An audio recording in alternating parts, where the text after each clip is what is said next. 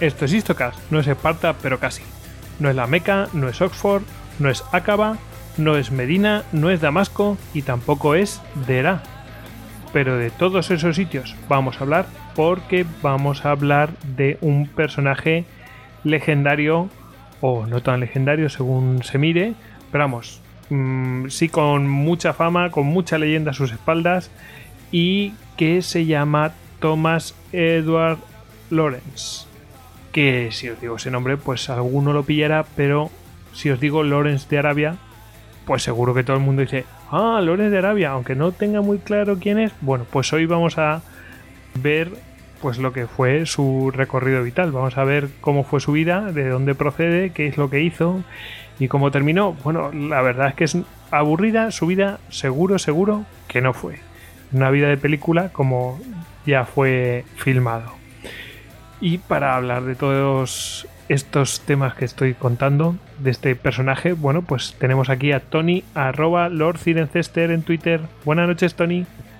Hola, Aquí ha vuelto Tony Pasha desde el frío San Petersburgo a las cálidas arenas del desierto árabe. Sí, sí, ahora son cálidas. Ya verás por la noche qué frío hace.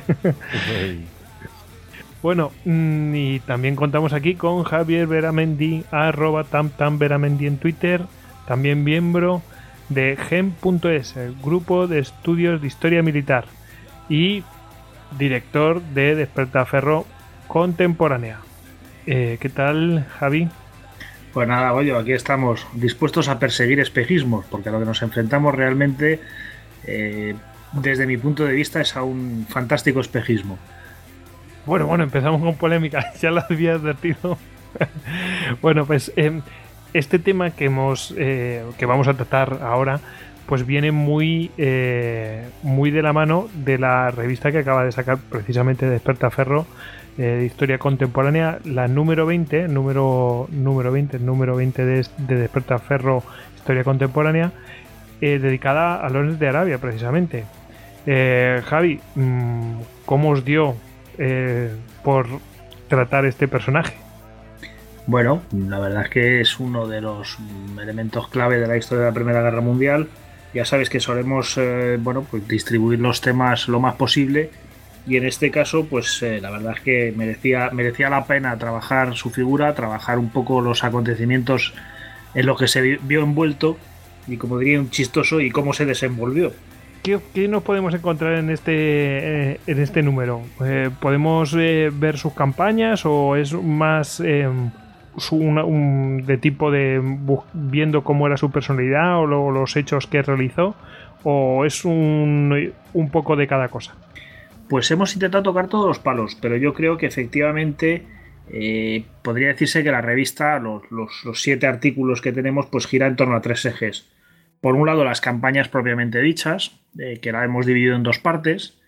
Eh, por otro, lo que es el mundo árabe, es decir, las aspiraciones que tenía pues, todos los pueblos árabes, desde Siria hasta, hasta el centro de Arabia, propiamente dicha y por un tercer lado, pues el, propio T. Lawrence, ¿no? Al que, bueno, pues le dedicamos un artículo biográfico que, bueno, pues explica un poco qué, persona era dentro de, bueno, pues de este contexto, pues un poco como charnela alrededor de la cual giró, o parece que giraron muchos de los acontecimientos de la revuelta, y un poco, pues también lo que pasó después. Bueno, pues em, luego volveremos a hablar de la revista, pero, pero vamos, que tiene eh, muy buena pinta porque, joder, yo qué sé, si hablamos de un personaje de muchos siglos atrás, pues no había... ¿Qué testimonios nos llegarían? Pues muy pocos. Pues, de este hombre seguro que tenemos testimonios pues mucho más cercanos de gente que estuvo cerca de él. Es decir, esto no fue hace tanto tiempo. Bueno, mm, el que les habla, eh, ya sabéis que lo podéis encontrar en Twitter como Gojix barra baja Salduero. Eh, ya sabéis que todos nosotros nos podéis encontrar en, eh, eh, Twitter, en Facebook, en Google Plus, en Pinterest y también en el canal de Telegram. A todos nosotros nos podéis encontrar tanto en Twitter, en Facebook, en Google Plus, en Pinterest y en Telegram. Ahí os podéis informar de todas las cosas pues, pues que publicamos, cualquier noticia que haya, etc. cualquier información que necesitéis También la tenéis en nuestra web istocast.com y si queréis escribirnos, nuestro email es info.istocast.com. En la propia web nos podéis dejar audios por si queréis, bueno, pues eh, ahí nos podéis mandar mensajes, etcétera. Creo que tenéis un minuto para grabar o sí, creo que es un minutillo y bueno, pues nos podéis dejar vuestros audios con vuestro micro de viva voz y si queréis eh, vestiros con las camisetas de Istoka, pues ya sabéis que podéis acudir a duckbelly.com para haceros con, nuestras camisetas o podéis ir directamente a, comprar una camiseta de temática de historia militar, yo que sé, de séptimo de caballería o, o de los berserkers, bueno, lo que se os ocurra. Ahí tenéis, son unas camisetas, la verdad que la mar, la mar de chulas. Y eh, ya que estamos, vamos a mandar un saludo a, los oyentes que tengamos en Arabia Saudí, que nos consta que alguno hay, ¿eh? Ojo, misterioso.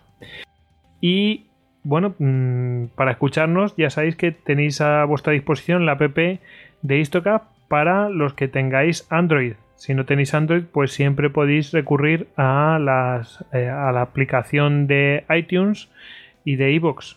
En el caso que tengáis, eh, pues eso, mm, Mm, eh, digamos, ese entorno de Apple. Y si tenéis de Windows Phone, pues os digo que simplemente con iVoox también os vale porque tienen la aplicación para Windows Phone.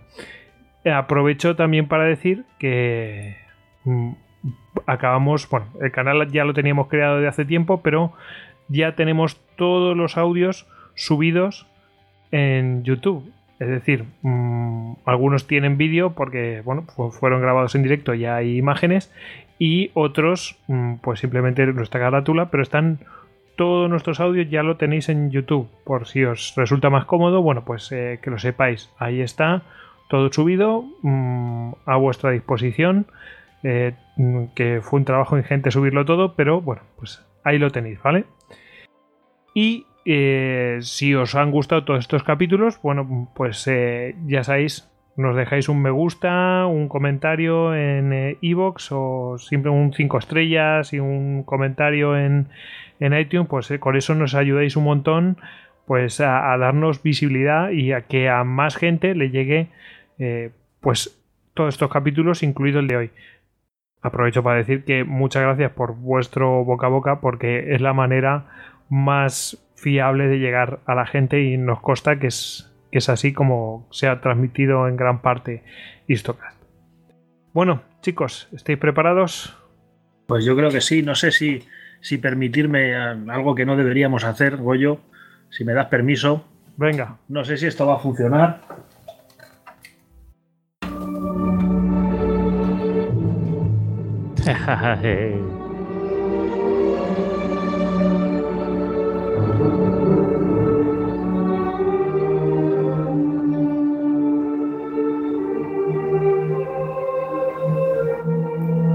Qué bonito. Dan ganas de no seguir hablando. en fin, la verdad es que genial, ¿eh? Qué gran pues trabajo de Maurice Jarra. Sí, sí. Había, había que hacerlo, había que hacerlo. Fíjate, casi que lo metería yo en edición, pero ha quedado tan espontáneo que lo voy a dejar así. ha quedado muy bien y aquí se ha oído perfectamente. bueno, pues eh, ya veis que aquí mm, esto yo no tenía ni idea. esto es un happening. pero como siempre hacemos nosotros, ¿eh? o sea que, que esto no es novedad. bueno, pues nada, vamos a ponernos en marcha, ¿os parece? ¿Estáis listos? Vamos allá con vuestra leche de cabra. sea lo que la quiera. leche, de, eh, leche de cabra, zumo de cebada, lo que tengáis, pues vamos a ello. Bueno, mm, tenemos que hablar de Thomas Edward Lawrence. Iba a decir Thomas E. Lawrence, también lo decimos, ¿eh? Mm, en fin, la, la historia de su familia Estela Marinera, la familia directa, me refiero, su padre y su madre. No, no es poca cosa. No sé quién quiere abrir fuego, pero vamos. Eh, vaya, historieta ya de por sí es tremenda. Venga, ¿quién se atreve? quizá podría empezar comentando que, bueno, eh, el padre de, de, Thomas Edward Lawrence, eh, previamente a, a conocer la que sería su futura madre, eh, tuvo otra esposa, eh, bueno, tuvo su esposa, al final, lo veremos posteriormente, nunca, ella nunca permitió divorciarse. Con esta esposa tuvo, si no recuerdo mal, cuatro hijas, pero ¿qué pasó? Que de repente se enamoró de la institutriz y al final pues hizo lo más aventurero. Ostras, eso no lo sabía, macho. se enamoró de la... Yo pensé que había conocido a una por ahí, pero que era la institutriz. Era la institutriz y por lo visto, por lo que se escuché eh, por otras fuentes, eh, había antecedentes dentro de la familia de esta institutriz de, otro caso en que era su abuela, que también se había ido con el señor de la. se había fugado con el señor de la casa. Joder, madre y bueno, pues el padre de Thomas Edward Lawrence eh, conoce a la institutriz, que ahora mismo no de cabeza no recuerdo cómo se llamaba y bueno, se fugan eh, constantemente, pues bueno, con la intención de casarse, pero la, su esposa en ningún momento lo permitió, no lo autorizó y bueno, pues vivieron en lo que era la moralista Inglaterra victoriana, pues eh, en la situación de estar viviendo en pecado, teniendo, ya me indica Javier, que era Sarah Junior, pues la situación de estar en Inglaterra victoriana viviendo en pecado, lo cual les obligó pues a irse trasladando, si no recuerdo mal, de Gales, donde nace Lorenz a París, después también estuvieron otro tiempo vagando por Inglaterra y bueno, pues vemos ya un poco el, gen aventurero, el gen nómada, no nómada del desierto, sino nómada en la vida. Madre mía. Em, incluso, bueno, eh, como, como, bueno, eh, hay que, te hago un par de apuntes. Yo no sabía que era el me he quedado alucinado. Y con, eh, con ella tuvo cinco hijos. O sea, no sé si alguno era hija. Bueno, el caso es que tuvo cinco hijos o hija y él era el segundo, ¿no? Varones, varones fueron todos. Todos, o sea, con una, todos mujeres. Y con el otro, todos niños. Qué fuerte. Qué crack. Impresionante, macho. sí, qué crack. Y era, él era el segundo. Y. Mm, y bueno, le negó el divorcio, como tú has dicho. Y eh, luego además se, tuvo que cambiar el padre, se tuvo que cambiar el apellido para que no, pues esa, este que le miraran mal o pues no, no fuera heredado por sus hijos. O sea, que nadie recordara lo que había hecho. Eso, eso se dice, vamos. Sí, sí, eh, eh, se apellidaba Chapman, él, y bueno, hay que decir que era parte de la, de la nobleza anglo-irlandesa, con lo cual, bueno, pues no era precisamente un, don nadie, sino que tenía, bueno, pues cierto, cierto caché, por llamarlo de alguna manera, aunque no una, una fortuna extraordinaria, y por eso, bueno, pues hubo que disimular. Bueno, y es que eso además le, lo iba a sufrir en sus propias carnes, el propio eh, Lawrence, no sé si llamarle Thomas. El propio Thomas lo iba a sufrir en sus propias carnes. Eh, no sé si, no sé si sus hermanos. Su familia lo llamaban Ned. Ned lo llamaban. Sí. entre el Thomas, el Ned, el. Y además unos cuantos después que utiliza seudónimos por ahí. es el menudo lío, macho, de nombre que tiene este hombre. Es una cosa tremenda. Pero él lo sufrió, ¿no? Eh, sufrió todas estas cosas. Hombre, por lo visto su madre era bastante, eh, digamos, creyente, bastante religiosa y llevó bastante, bastante mal el hecho de que bueno, pues sus hijos fueran ilegítimos y ella no estar casada. Y parece que los castigos corporales que administraba pues eran, eran contundentes, ¿no? Y esto, bueno, pues fuerza, fuerza a Ned a retraerse bastante y, a meterse, bueno, pues a vivir un poco en un mundo de fantasía, eh, donde, bueno, pues sueña con castillos, con cruzadas y, con grandes, con grandes hechos, ¿no? Tony. Ah, tanto la madre como también por lo visto los compañeros. O sea, ya sabemos que, que los niños eh, dicen lo que piensan y acostumbran a ser muchas veces bastante crueles. Y en el caso de, de Ned Lawrence, eh, por lo visto le recordaban constantemente pues su situación, su, su ascendiente. Lo cual, pues bueno, como ha dicho Javier, pues le llevaba esto a evadirse en la lectura, ir buscando libros y mirar de, de este vicio de la lectura. De, eh, había leído en algunos sitios que había llegado a leer, que a veces dedicaba hasta 16 horas a la lectura. Por esa necesidad de evadirse. Yo incluso había llegado a escuchar eh, que, bueno, pues eh, el tipo llegó a leerse 50.000 volúmenes en cosa de unos pocos años. O sea, eh, me A mí parece eso exagerado. Me parece bastante complicado. Sí, a mí también. En En fin, unos bueno, pocos años, ¿cuántos son? Oye, ¿cuántos libros tienes tú en casa, Javi? Yo, ¿Y no cuánto paso de- tiempo, yo tengo 3.000. ¿y cuánto tiempo te ha 50.000. llevado? Echado en 20 años, estamos hablando de, de, de, de- de- de 250 libros al año, un libro al día. Es, es como las estadísticas de conquistas amorosas de Antonio Casano, no, no cuadra. Es Eh, inhumano, la de esa jugador de la NBA, ¿no? Eso no, no puede ser, ¿no? Las matemáticas lo, Te lo lo descartan totalmente. Sí, sí, sí, Nos sí. lo niegan. De todos modos, aprovecho para citar una, una frase de él, eh, que además está, es- viene muy a muy a, a- al caso, porque bueno, pues demuestra cómo era Lorenz y cómo se consideraba, ¿no? Decía, todos los hombres sueñan, pero no del mismo modo. Los que sueñan durante la noche, en los polvorientos recovecos de sus mentes, se despiertan al día siguiente para encontrarse con que todo era vano. Pero los soñadores diurnos son hombres peligrosos, porque pueden ejecutar su sueño con los ojos abiertos y hacerlo posible. Y apostilla, eso es lo que yo hice.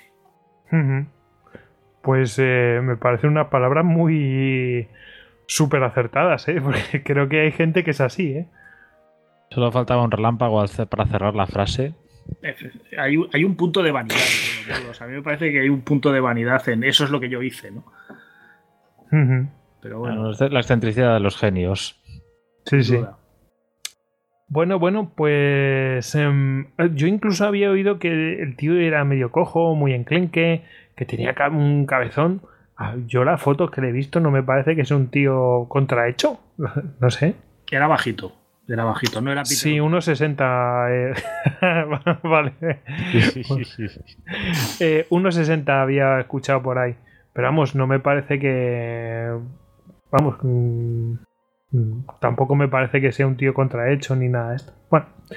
Eh, no sé si queréis hablar más de la familia, pero vamos, eh, ya hemos casi introducido que, bueno, el tío está muy aficionado a la lectura, la familia termina yendo a Oxford y, ahí el tío mm, entra en la universidad.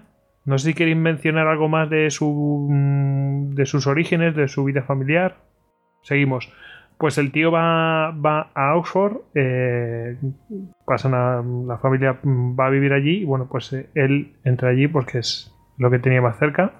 Eh, también los padres, el padre, más que los padres, el padre, pues mm, ya hemos dicho que no tenía mala ascendencia y bueno, pues como era un devorador de libros, destaca en los estudios. De hecho, mm, eh, tiene un mentor allí en la Universidad de Oxford y, y le anima a hacer su tesis eh, y le anima a viajar a pues a Oriente Medio para mm, para escribir su tesis pues no sé si se decidió antes o ya en el terreno ah, sobre qué iba a ver la sobre qué iba a ir la tesis creo que la tesis iba a ir sobre eh, fortificaciones medievales o arquitectura mm, perdón defensiva en, en tiempo de las cruzadas o algo así una cosa de esas Sí, algo en esa línea. De hecho, bueno, pues, recorrió Siria a pie, eh, lo cual no deja de tener mérito en aquella Bueno, en esta y en aquella época y en cualquiera. ¿no? Recorrió todo el país a pie para ir visitando los castillos. Estuvo varios meses de, de trekking. Ahora tendría más mérito. sí, la verdad. actual. Bueno, claro. La verdad es que en nuestros tiempos, pero en aquellos tiempos tampoco debía ser muy alegre todo aquello. El, el- el mentor le dijo que, bueno, él ya estaba muy enamorado por esos. Bueno, también estamos hablando, está bien que metamos aquí esta palabra que voy a decir ya, romanticismo. Estamos hablando de, de- de, prácticamente de los, uno de los últimos románticos, ¿no? Mm, y está imbuido en ese romanticismo. mm, Yo creo que lo había leído, lo había devorado y se había enamorado de toda esa zona y se había especializado en, en esa zona y, y claro, el orientalismo, como indica aquí Javier, muy bien indicado, es la palabra exacta. Y, y claro, mm, el propio mentor poco menos que le dice, bueno, vete para allá, que allí te vas a encontrar a ti mismo, bueno, eh, con, un viaje así, mm, ¿cómo, ¿cómo no te va a cambiar la vida? Me imagino que a todo el mundo le cambiaría, ¿no? Irse allí solo por tu cuenta y riesgo, en fin. Eh, no sé si queréis que añadir decir- algo. Sí, ¿sabes? Sí, sí, hay que decir que en aquella época había un libro que hacía furor, eh, que era Los Travels in Arabia Deserta, eh, de Charles Montagu Diocti, que era un hombre, bueno, pues que había, viajado por, por, toda Arabia y había hecho una serie de viajes por la región y en 1888 pues publica este libro que causa sensación. Si tenéis ocasión de echarle un vistazo, aunque no pertenezca a la bibliografía puramente de este tema, hay párrafos estupendos de, bueno, pues de viajes, de anécdotas, de, bandidos, de cómo era el camino a la Meca, en fin. es, un libro que, convence, que convence, está muy bien escrito. Y em, el tío hace un viaje a pie por Siria. ¿En serio? Sí, sí, sí, no, él se mueve a pie. Su, viaje por Siria eh, lo hizo pues un poco conviviendo con la población local. O sea, ya en ese momento eh, sigue un poco este, este orientalismo. Es lo mismo que había hecho Dukti, realmente. Hay que decir que en ese momento Siria está gobernada por los otomanos, forma parte del Imperio Otomano, y es un lugar bastante tranquilo. O sea, nada que ver con la Siria actual. Eh, los otomanos tienen unos sistemas de gobierno, bueno, pues que permiten cierta autonomía a las poblaciones locales, a los grupos religiosos. Con esto no quiero decir que, que, la Siria bajo el Imperio Otomano fuera el paraíso terrenal, ni mucho menos. Pero bueno, pues sí que había, pues, digamos, un orden que permitía que un viajero pues pudiera desplazarse por la región sin, sufrir más eh, peligros o sin, someterse a más peligros que los, normales, ¿no? Bueno, bueno, bueno. yo lo pienso y digo, joder, qué valiente igualmente. Había orden, eso es lo importante. Bueno, el tipo vuelve otra vez a Oxford, eh, pues mm, presenta su tesis, éxito, etcétera. Y vamos a ver, vamos a dar un detalle después que nos va a dar paso a su siguiente etapa de la vida. Pero antes tenemos que hablar de el contexto en el que se encuentra toda esa región, Inglaterra, etcétera, etcétera, etcétera.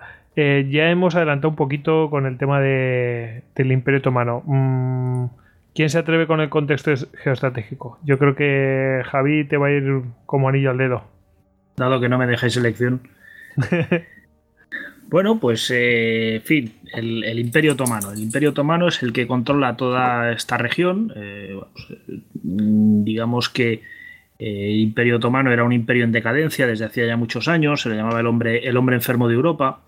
Era fruto de toda una serie de tensiones. pues, pues Rusia quería el control de los estrechos para abrirse el paso desde el Mar Negro hacia el Mediterráneo.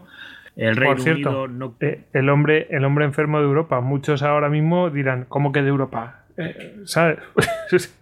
Pero es que el Imperio Otomano es que antes ocupaba mucho más de lo que ocupa ahora dentro de lo que llamaríamos Europa. Me refiero de los Dardanelos hacia nuestro lado. Hacia nuestro lado, sí. Creo que hablamos de ello en un programa, uno de los primeros programas sobre los Balcanes creo que llegamos a mencionarlo. Pues efectivamente, digamos que su presencia europea era mucho mayor.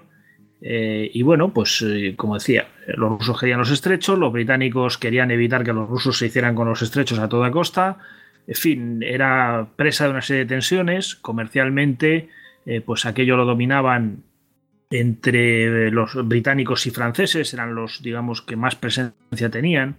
digamos que el truco, entre comillas, en aquella época era animar a todos estos gobiernos para que se desarrollaran, como para desarrollarse necesitaban dinero, pues eh, digamos que franceses, ingleses, eh, alemanes menos, españoles también bastante menos, eh, pues lo que hacían era prestarles ese dinero y cuando no lo podían devolver, pues empezaban a hacerse con el control de infraestructuras y de elementos importantes del país, ¿no? en este caso, los otomanos, bueno, van a tener en, en 1908 van a tener un golpe de Estado, llegan los jóvenes turcos al poder, eh, con una serie de personajes que van a tener mucho que ver con, nuestra historia, ¿no? Talat, Jemal, eh, y ahora mismo no me acuerdo. Tony, ¿te acuerdas cómo se llama el tercero? Enver Pasha era. Enver, efectivamente Pasha, son los tres que van a, digamos, repartirse el, pastel finalmente, van a deponer al sultán Abdulhamid. Eh, bueno, pues es una época de movimiento, de cambio, y ellos deciden apostar un poco pues, por, el, por el lado alemán. ¿no? Van a encargar a Alemania que construya el ferrocarril del Hejaz y eh, lo que es un ferrocarril que se mueve, que se movería eh, desde que conectaría eh, Estambul con Bagdad. Estos son dos ferrocarriles sumamente importantes para los británicos. ¿Por qué? pues el ferrocarril del Hejaz, digamos que rodea o abre una vía que puede llevar desde la fachada desde el levante mediterráneo hacia el Mar Rojo, con lo cual eh, podrían transitar mercancías eh, sin pasar por el canal de Suez. Obviamente los barcos no, pero un, sí, lo cual... Un dolor de cabeza para los ingleses, ¿eh? Efectivamente, se pierde el control un poco del, tráfico en la zona, ¿no? Y, el ferrocarril de Bagdad, pues digamos que crea una comunicación directa con lo que es el Irak, eh, la Mesopotamia de entonces todavía, eh, donde se empieza a descubrir petróleo, petróleo que es importante porque los buques pues, se van transformando poco a poco de la navegación en carbón a la navegación con petróleo y se va convirtiendo, digamos, en, el material, en la materia prima estratégica pues, que ha sido y que sigue siendo hoy. Entonces todo esto pues, causa cierta inquietud y sobre todo eh, que sean bueno, pues, hombres del Kaiser los que se dedican a fabricar esto. Eh, también hay que decir que, bueno, por su lado, eh, los, eh, los, turcos lo hacen con bastante habilidad, ¿no? Porque la Marina turca tiene asesores británicos, la Gendarmería, que es un cuerpo paramilitar, tiene asesores franceses, y el ejército tiene asesores alemanes. Es decir, vamos a guardar cartas de todos los colores en la baraja por si acaso las rifan, la rifan mal. los turcos además se enfrentan a una serie de desafíos, ya de tipo militar, es decir, va a haber dos guerras balcánicas, temas muy interesantes y poco estudiados, hay que decirlo, en el cual, bueno, pues toda una serie de, confederaciones entre serbios, búlgaros, griegos, pues van a ir recortando lo que le queda de territorio europeo al, Imperio Otomano y eh, va a haber eh, una guerra italo-turca, que es la primera de hecho en la que se va a utilizar la aviación en un papel de combate, donde los turcos pues pierden Libia, que también formaba parte de, digamos, de su imperio. Además de haber perdido ya el control de Egipto, que los británicos pues habían ido acaparando poco a poco. Eh, también el mismo sistema de los empréstitos y como no me puedes pagar, pues ahora tienes que aceptarme un ministro de Economía. Eh, algo muy parecido y no me quiero meter en un jardín a, los rescates de hoy en día, ¿no? Tony.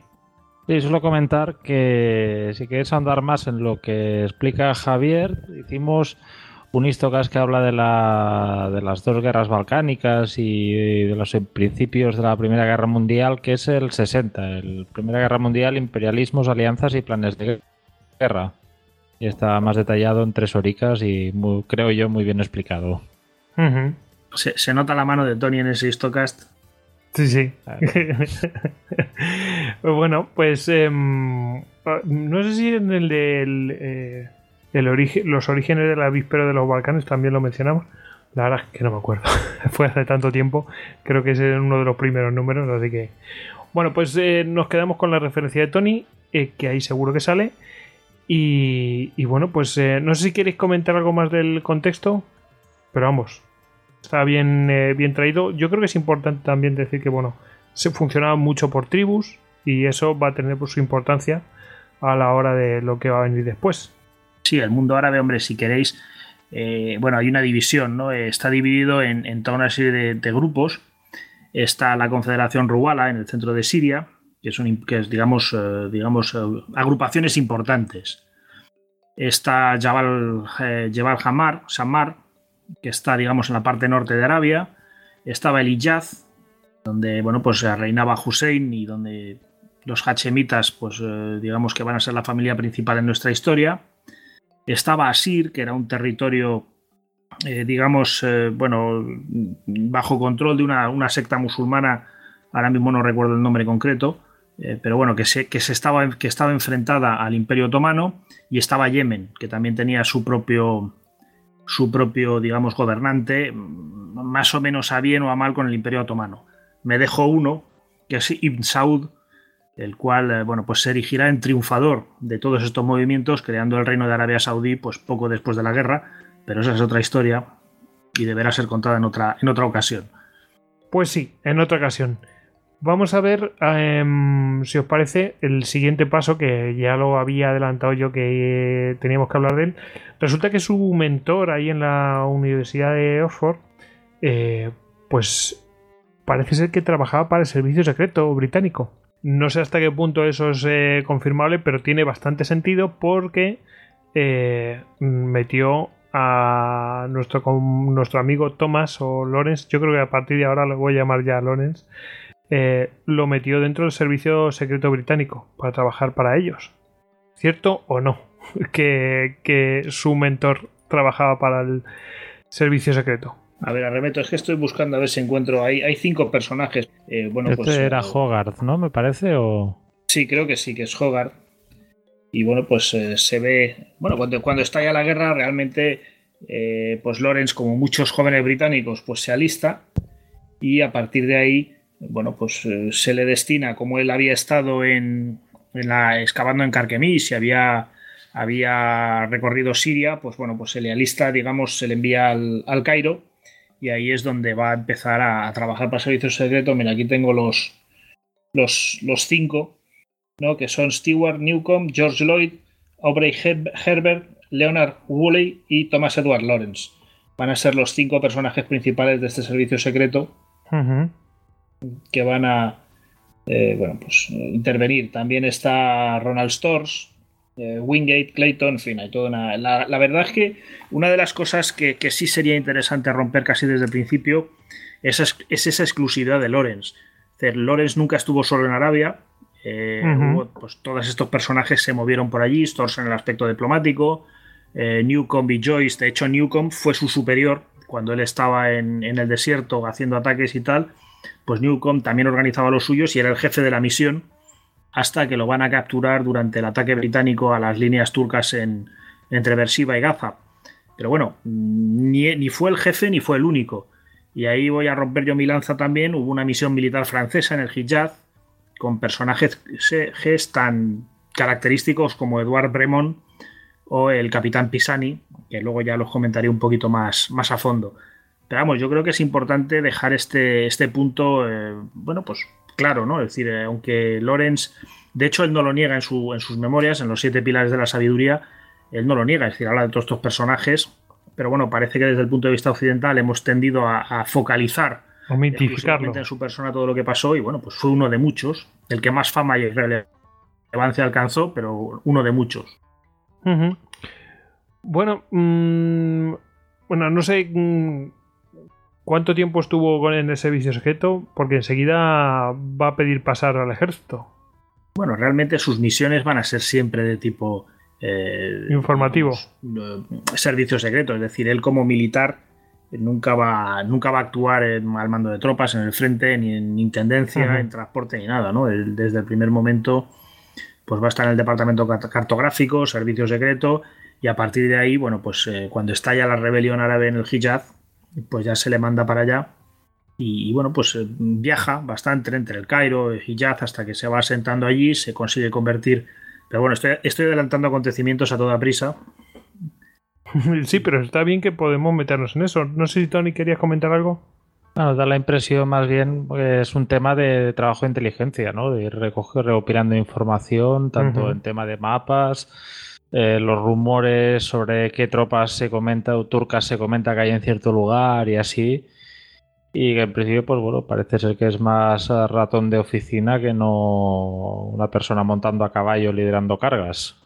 Mm, bueno, mm, eh, mm, Javier ha mencionado que bueno, eh, que el ejército viene a realizar las mismas funciones hasta que se, se produce el levantamiento árabe. Eh, trabaja, ha mencionado que trabajaba en, yo le llamo servicio de cartografía, ¿no? Eh, bueno, pues eso, mm, disponiendo de, mm, pues eh, proveyendo de, de servicio de cartografía para, pues para los distintos quehaceres, las distintas unidades, me imagino que sería algo así, hacerse con cartografía y servirla para los demás.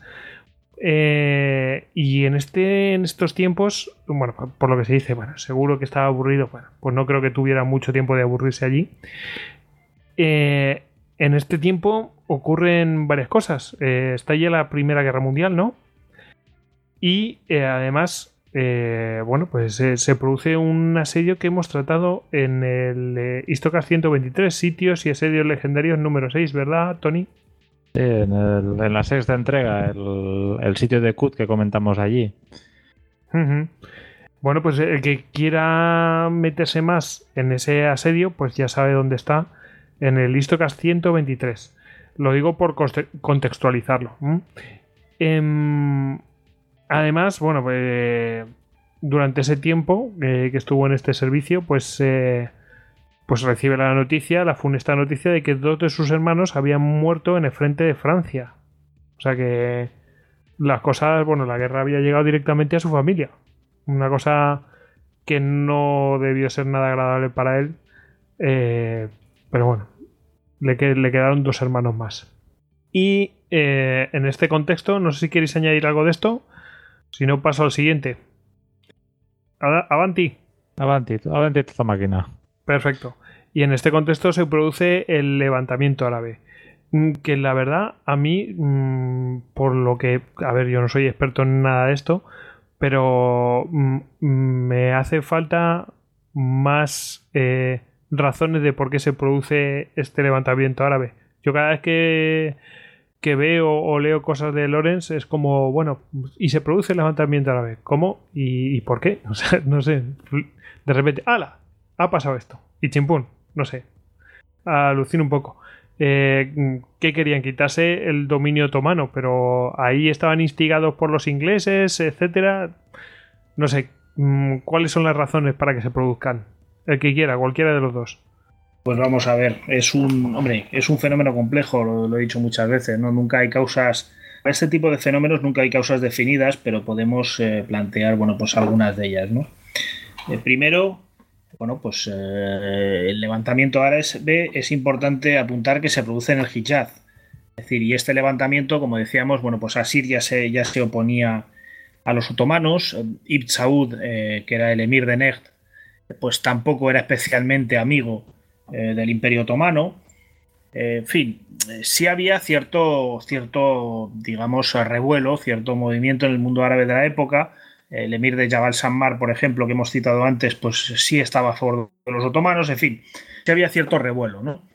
Y, este jerife, eh, Hussein Ben Ali, jerife de, la Meca, emir de la Meca, jerife, que viene a ser descendiente del profeta, pues eh, era una persona que conocía muy bien el imperio otomano, había pasado muchos años en, Estambul eh, como rehén, era una baza muy importante porque igual que el califa otomano pues digamos que era el jefe de los musulmanes, pues eh, este emir de la Meca era un personaje con una relevancia religiosa grandísima y se va creando, bueno, pues cierta oposición, no ya tanto con el sultán, sino con estos jóvenes turcos de los que hablábamos antes, ¿no? Eh, ellos cuando llegan al poder, pues empiezan un proceso de laicización eh, de la sociedad turca, también de lo que se llamó turanianismo o turquización, es decir, y esto pues preocupa bastante a los árabes, ¿no? Es decir, eh, va a desaparecer o van a trabajar para que desaparezca nuestro idioma, nuestra cultura, van a intentar eh, convertirnos en turcos. Esto es algo que, bueno, pues dentro, digamos, de las élites árabes, eh, hay que hablar siempre de élites, pues preocupa, ¿no? Además, bueno, pues los turcos, hablábamos antes de este ferrocarril, hay que decir que en el caso concreto del Hijaz, y de los hachemitas, es decir, la familia de Hussein Ben Ali, pues eh, una de las grandes fuentes de riqueza era la peregrinación a la Meca, ¿no? Eh, los peregrinos pues tardaban una semana, diez días en llegar hasta la Mezca. Eh, en el transcurso pues las tribus les ofrecían comida, les ofrecían protección o los despojaban de lo que traían, según como tuviéramos el humor esa mañana. En la propia Meca, bueno, pues se creaba un mercado importante con la peregrinación, es decir, todo aquello era un foco de movimiento económico y era un viaje que el ferrocarril pues iba a convertir en nada, en una chispa de tres días. El, peregrino se subía a bordo en Damasco, tres días después estaba en la Meca sin haber pagado un duro a ninguna tribu, sin haber pagado protección, eh, podía visitar la Kaaba y prácticamente al día siguiente o ese mismo día por la tarde coger el ferrocarril de vuelta. Es decir, eh, bueno, pues eh, él lo veía, digamos, el Hussein lo veía con bastante desconfianza, ¿no? Aparte de que si nos hacemos con un mapa de lo que es el Imperio Otomano, eh, pues eh, la Meca estaba donde Cristo perdió las pistolas abajo a la izquierda, es decir, muy lejos y muy mal comunicado, digamos, con los centros de, poder eh, otomanos y con los centros administrativos otomanos, ¿no? Lo cual permitía que, el emir de, que el emir pues tuviera bastante libertad para hacer y deshacer como le pareciera. Claro, todo esto, bueno, pues este proceso de centralización, de turquización, esta amenaza que puede suponer el ferrocarril, pues ya empezó a no gustar eh, demasiado los hachemitas. Hay que decir que seguimos hablando de élites. Si nos vamos a las tribus, a las tribus que vivían en el desierto, eh, ellas en cierto modo nunca se habían considerado eh, ni oprimidas ni gobernadas por los otomanos. Es decir, las tribus se iban al Wadi Sirhan o a la región de, Arabia donde tuvieran más o menos sus, sus, territorios o donde se movieran y allí echarles un galgo. Es decir, no había turco que fuera a controlar aquello ni que fuera a cobrar impuestos ni nada. Ellos vivían su vida a su modo eh, pues con sus racias, eh, el, gazú, ¿no?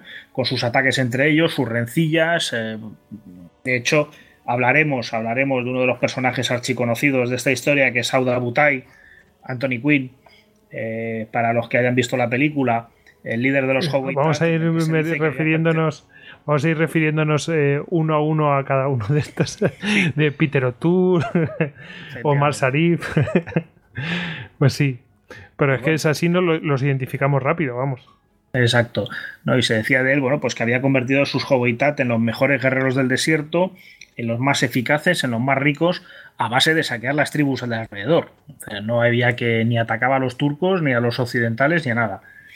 Y todo esto, bueno, pues es una situación, eh, pero vamos, desde el punto de vista de la élite, también en Siria hay bastante movimiento. Lo que pasa es que allí eh, Cemal Pachá eh, que se va, digamos, va a gobernar la región, consigue descabezar eh, de un solo golpe a toda la, a toda la oposición siria y donde queda oposición realmente, bueno, pues este, este jerife, este emir de la Meca, que cuando estalla la guerra, pues realmente ve una posibilidad, ¿no?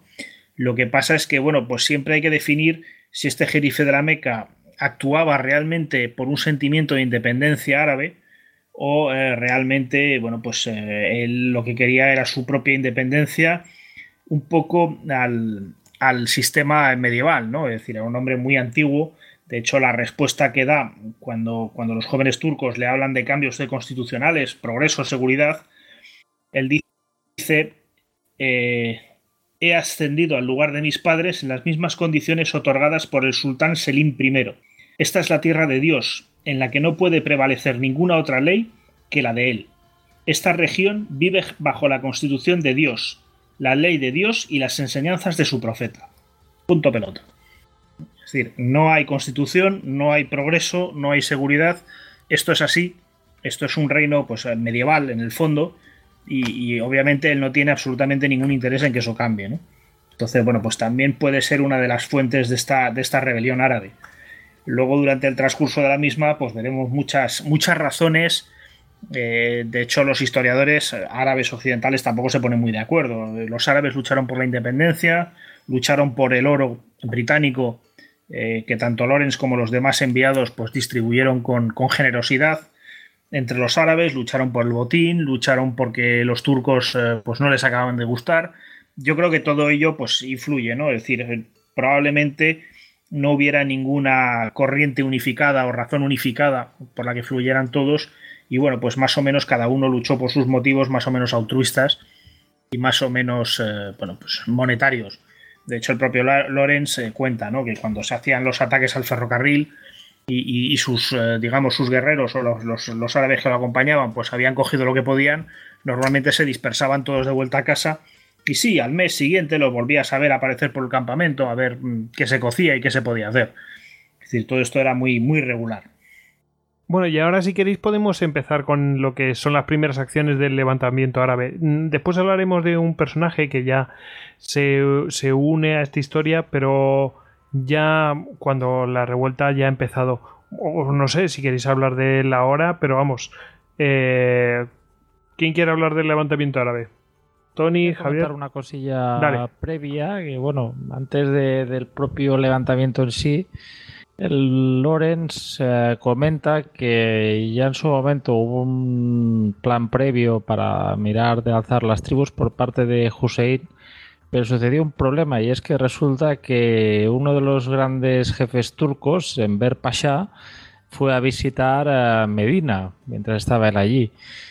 Y claro, con el jefe turco principal allí había tentación por parte de muchos de los caudillos de las diferentes tribus árabes de, bueno, tenemos aquí a, este hombre, perfectamente podemos ah, raptarlo o asesinarlo y conseguir pues un gran...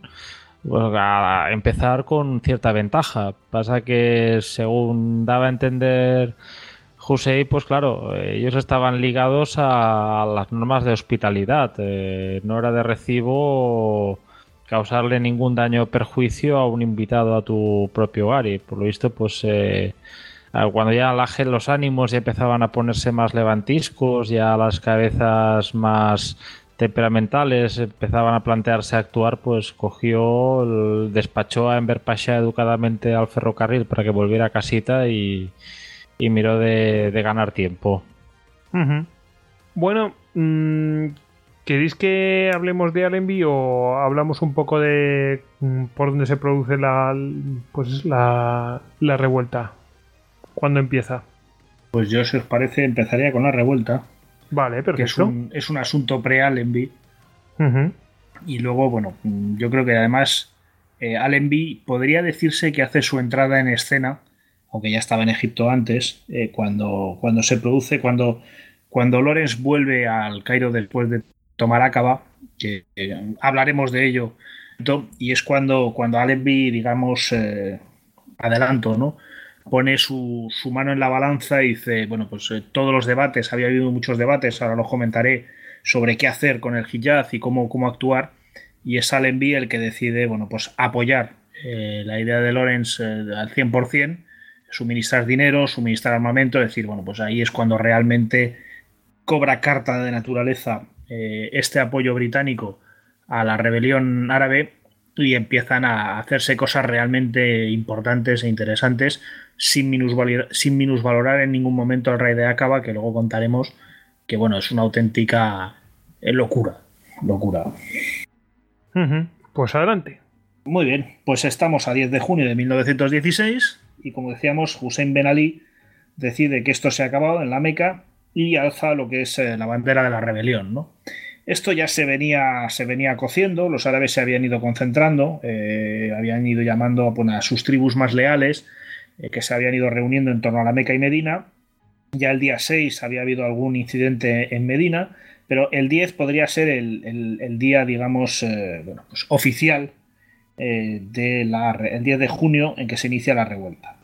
La ciudad es conquistada bastante rápido, eh, lo que es el, grueso, pero bueno, pues queda el fuerte, que no va a caer hasta el día 4 de julio, y los cuarteles que se rinden el día 9 de julio, es decir, casi un mes después. Eh, para esto, bueno, los primeros lo que se van a enfrentar los árabes es, una cuestión de armamento, es decir, los, turcos, los turcos se atrincheran en, el fuerte, como digo, en el cuartel, y a aquello, pues los árabes no hay forma de, echarlo abajo. El que va a reaccionar muy rápido es eh, Wingate, el gobernador británico del Sudán, que despacha una batería eh, a Yembo, que es el, puerto de la a Yambu, el Gida, perdón, Gida. Eh, la verdad es que uno lo acaba leyendo de tantas maneras que ya no sabe ni cómo se escribe. Que es el puerto de la Meca, y esta batería pues, va a ser fundamental para bueno, pues derribar los muros y permitir que se tomen estas pequeñas guarniciones. Aún así, el lugar más importante eh, no es la Meca en ese momento. Eh, digamos que en los, meses de verano, eh, la guarnición turca de la Meca, o gran parte de ella, se desplaza a la localidad de Taif, que está más al este, que está más arriba en las montañas y donde no hace pues, el calor espantoso que por lo visto hace en la Meca en verano. Y ya la toma de Taif pues, va a ser una, cuestión diferente. ¿no? Abdallah, que es el hijo, de, uno de los hijos de Hussein, el segundo, si no me equivoco, eh, perdón, el mayor, el segundo, miento, el segundo. Eh, bueno, pues ya lleva desde el 5 de junio concentrando tropas y bueno, la ciudad no cae hasta el 22 de septiembre. Y una vez más es fundamental eh, la llegada de esta batería británica para, bueno, pues apoyar, digamos, derribar muros y, convencer a los turcos de que en el fondo, pues no merece la pena seguir aguantando este, este asedio y es mejor rendirse y dejarse de tonterías. bueno, a partir de ahí lo que se empieza es una campaña para ir tomando los puertos del Mar Rojo. Eh, está claro que la ayuda británica va a ser fundamental, luego hablaremos de todos los acuerdos previos que había habido eh, en su momento, cuando podamos comparar las diferentes capas de tratados y de acuerdos que hay en torno a la región. Y eh, bueno, pues rápidamente los árabes empiezan a, a tomar, eh, digamos, los diferentes puertos, pues estamos hablando de Rabig, que la toma Nuri al-Said. Nuri al-Said es un personaje interesantísimo, entre otras cosas, porque, bueno, su origen era, había sido oficial del ejército turco, es capturado y como muchos soldados, o sea, aquí hay que hacer una diferencia. la rebelión árabe va a tener dos tipos de tropas fundamentales. Una son los, los beduinos, es decir, la gente de las tribus, que vienen, van, eh, se unen a una misión, se separan, es decir, son bastante volubles en este sentido. Eh, y otro es el ejército jerifiano, un ejército regular que se va creando poco a poco con tropas árabes eh, capturadas, digamos, al ejército turco, que se presentan voluntarias para ir a servir al jerife de la Meca, ¿no? Nuri al-Said es uno de estos oficiales, eh, si no recuerdo mal, era de origen iraquí y va a ser bueno, un personaje fundamental. Y de hecho, bueno, pues eh, en el propio Irak va a ser primer ministro, es decir, su, carrera va a ser muy larga, ¿no? Pues este Nuri al-Said toma, toma Rabig, toma Yambu, que no Yida, eh, bueno, se van extendiendo hacia el norte y llegan, digamos que de la primera atacada se llega hasta el puerto de Umlag, que, bueno, pues se toma el 15 de agosto. Entonces, bueno, pues ya tenemos un panorama, ¿no? Entre este, entre este 10 de junio y el 22 de septiembre, pues ha caído un tramo importante de la costa del Mar Rojo, ha caído la Meca, ha caído Taif y queda Medina. Eh, Medina es la base turca en la región. Y en Medina, eh, bueno, pues hay 10.000 soldados turcos, que no es moco de pavo, entre otras cosas porque había mm, tropas que estaban en, en tránsito hacia el Yemen y que bueno, pues se ven atrapadas eh, por la rebelión. Y en Medina hay un personaje que es Fajri Pachá, eh, que bueno, pues es el, león de Medina, es decir, hoy en día, si no me equivoco, pues sigue siendo un, personaje importantísimo en, la historia de Turquía.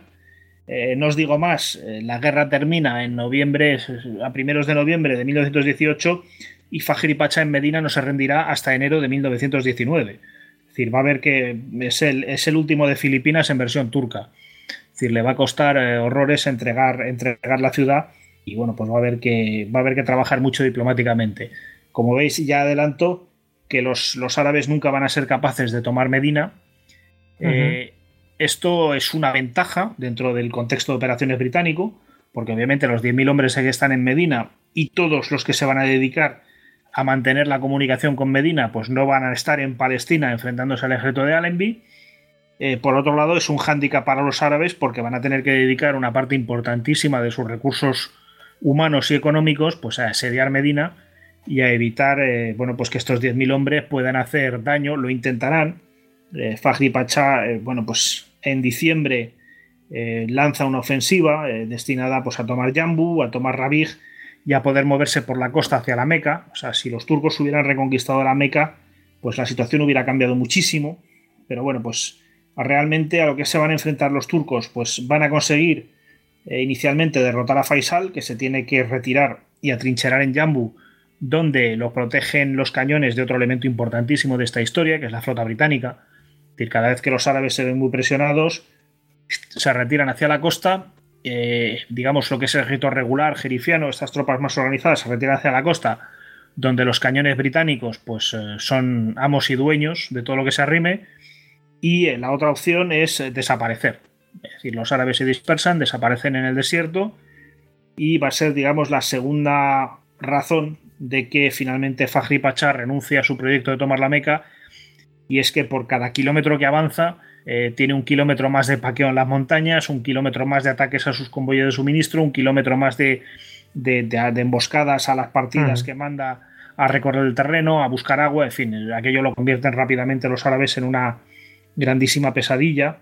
Eh, Lorenz escribió de ellos, de hecho, que en masa eran totalmente inútiles, es decir, que 10.000 árabes eran incapaces de enfrentarse a una compañía de turcos, pero que dos o tres de ellos, bien colocados en lo alto de una montaña, eh, bueno, pues podían hacer un daño, a, título individual, podían hacer un daño eh, enorme, ¿no?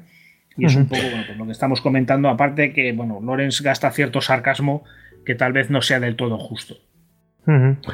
Eh, esto me recuerda, no tiene que ver, eh, a la novela de Frank Herbert, Dune, eh, cuando habla de los Fremen que se dispersan y desaparecen, pues me recuerda un poco a eso, a esos yo, Yo creo que hay mucha influencia de eso en, la novela de Frank Herbert. Es que es eso, combaten y de repente ya no están. Efectivamente, bueno, es, la guerrilla, realmente es la guerrilla en su, en su enésima potencia si queremos darnos cuenta, es una de las primeras guerras irregulares de la historia. Eh, luego veremos esto mismo repetido en, en el sudeste asiático, en, diferentes lugares de África. bueno, pues es aprovechar el terreno que, digamos que el, invasor, entre comillas, pues no, no sabe aprovechar. Eh, sí, la idea también de, que en este combate de guerrillas se abandona la idea esta tan europea de la guerra de aniquilación, de dos ejércitos en combate y al final uno huye y queda uno señor del campo. ¿no? Hay un ejército, unas unidades irregulares, pues que bueno, su no buscan el combate abierto, van buscando ventaja y, mirando de, evitar esta batalla de, de, aniquilación, de ir consiguiendo pequeñas victorias, pequeños cortes que vayan ahí acabando con el gigante enemigo que tiene enfrente. Sí, es la, batalla de desgaste realmente, pero otra variante, a pequeña escala. todo el mundo en ese momento estaba pensando Kanae, la maniobra Schlieffen, la idea esta de buscar y aniquilar de un golpe decisivo la fuerza enemiga, pues bueno, aquí es otro, otro estilo. Sí, totalmente. Ahí es un. Bueno, es, el estilo, yo creo que marca además pues, la gente que vive allí, la, el terreno. La verdad es que no me veo las trincheras cruzando Arabia. Que aquello debía ser espantoso. Solo trasladar agua de un lado a otro ya era una guerra por sí solo. Una pesadilla logística. Y de hecho, bueno, pues a, hay que ver que los, turcos se van a encerrar en Medina y en lo que es la línea de ferrocarril del Hijaz, que llega hasta ahí, y, es donde se va a trasladar la guerra realmente. Es decir, interrumpir el ferrocarril, reconstruir el ferrocarril, interrumpir el ferrocarril, reconstruir el ferrocarril. Y esto, bueno, pues tiene un montón de gente ocupada, sobre todo de turcos fuera de los campos de batalla principales, lo que quieren los británicos. Y los árabes lo que quieren, hablaremos de ello, es, eh, digamos, avanzar hacia el norte, ¿no?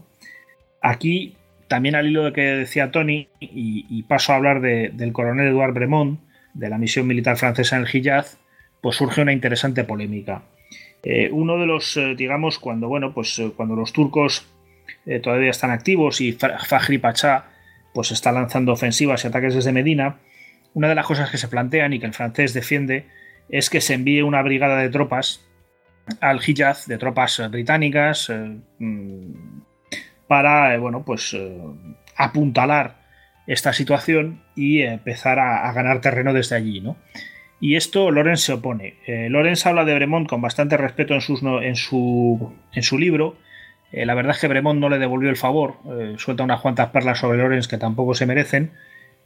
tuvieron un debate muy acalorado los dos en aquel momento, porque claro, Lorenz dice que si se empiezan a desembarcar tropas infieles en la Tierra Santa del Hijaz, lo único que se va a conseguir es que los árabes se vuelvan todos a casa y nos quedemos más solos que, que, nada, ¿no?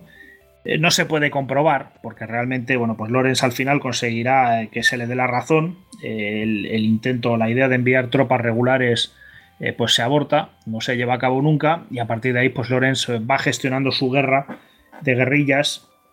como decía, no es el único. De hecho, los primeros raids ni siquiera eh, fue él el que los, el que los desencadenó.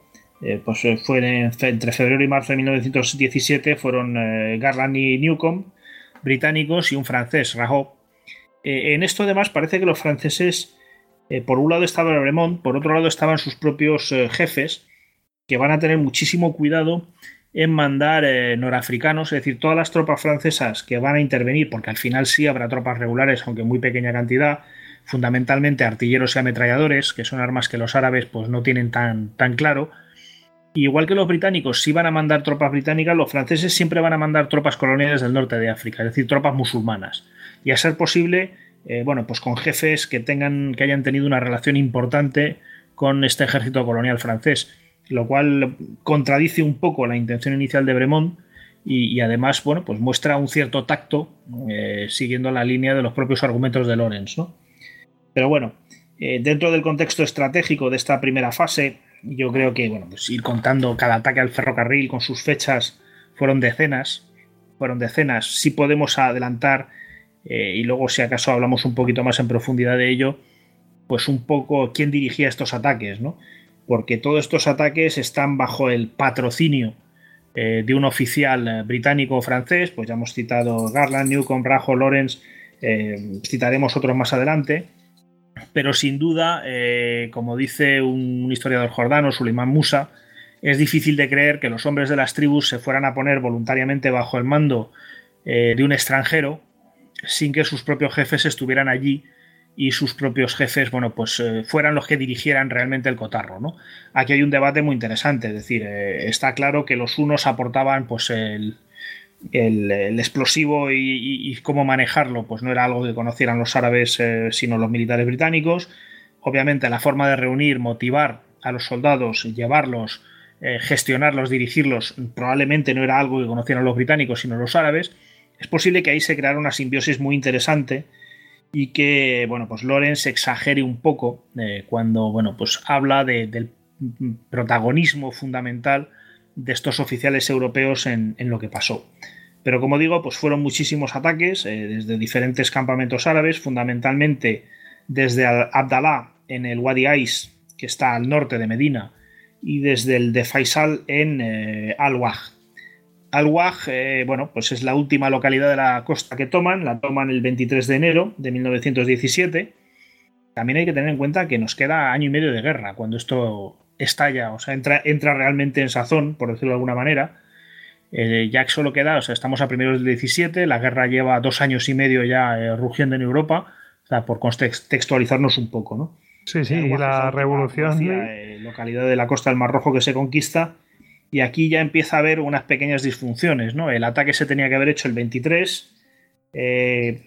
Faisal tenía que llegar con un gran ejército por la costa, el ejército de Faisal se retrasa y al final el almirante británico Ubemis, que tiene a bordo pues, unos 500 soldados del ejército jerifiano, el mismo 23 decide que no espera más, que los va a desembarcar y que allá se tiren a por la localidad. La conquistan y Faisal efectivamente con su gran ejército llega dos días después y bueno, pues tenemos el típico capítulo de recriminaciones, si son capaces, si son eficaces, si no son eficaces, eh, si se podrá contar con ellos.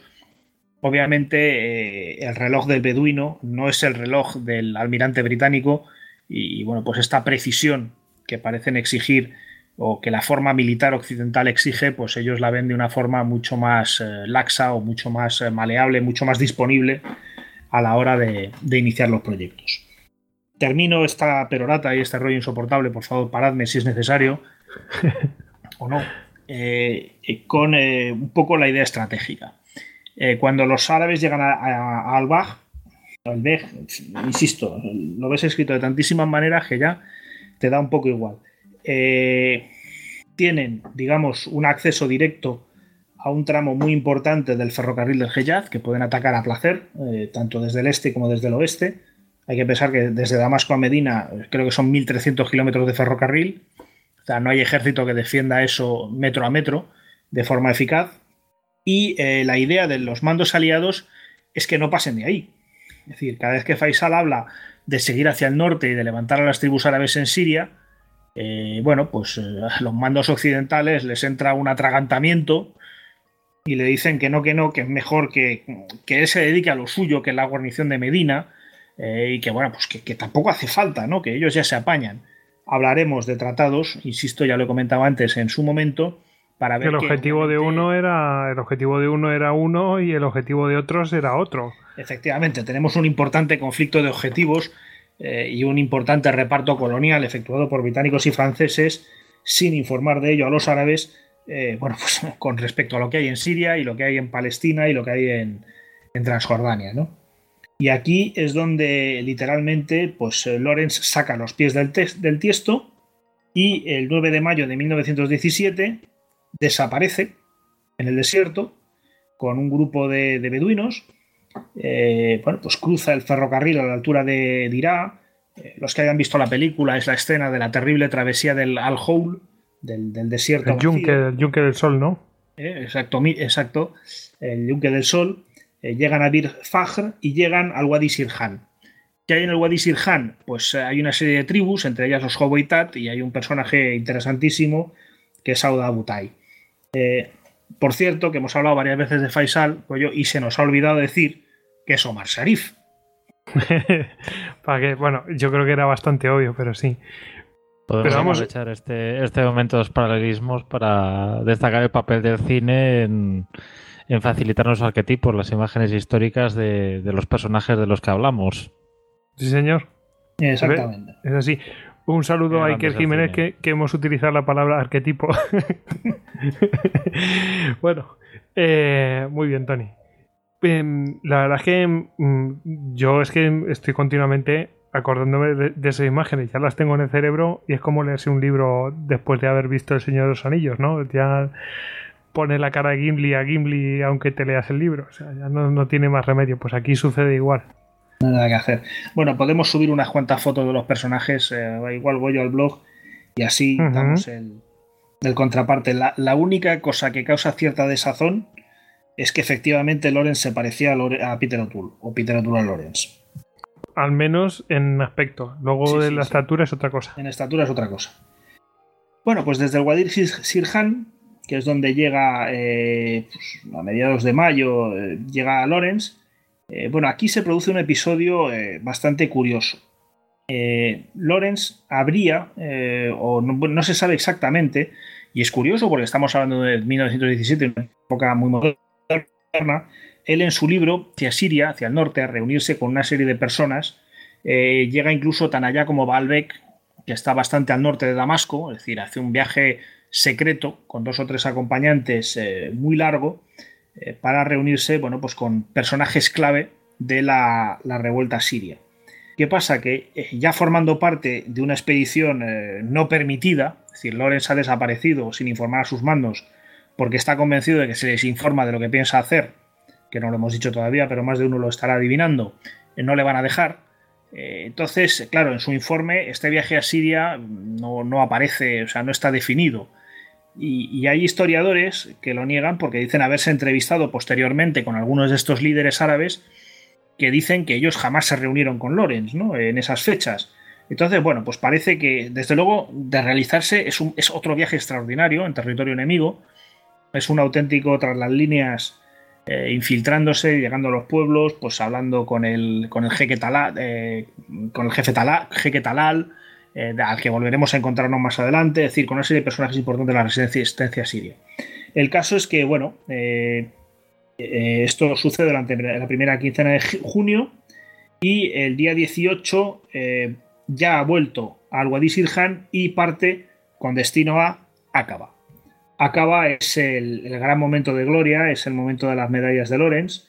lo que va a hacer es descender desde el noreste sobre el ferrocarril va a lanzar una serie de ataques de despista a los turcos, pues en localidades como Fuela, eh, incluso más hacia el norte, para, digamos, eh, esconder sus intenciones y eh, se precipita a través de, del Wadi Ibn, se precipita sobre la localidad de Aqaba, tomando una serie de guarniciones turcas, derrotando contundentemente incluso un batallón turco completo, con los 700 hombres aproximadamente que ha conseguido reunir, y bueno, pues toma la localidad de Aqaba.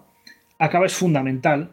Acaba es fundamental porque es el puerto más al norte del Mar Rojo, porque a través del, del Wadi Alaba, del Wadi Rum, eh, hay una serie de vías directas hacia lo que es eh, el Jordán, eh, Palestina, Transjordania y Siria, y supone, digamos, que quitar el corcho a la botella que tenían los árabes concentrados en el, en el.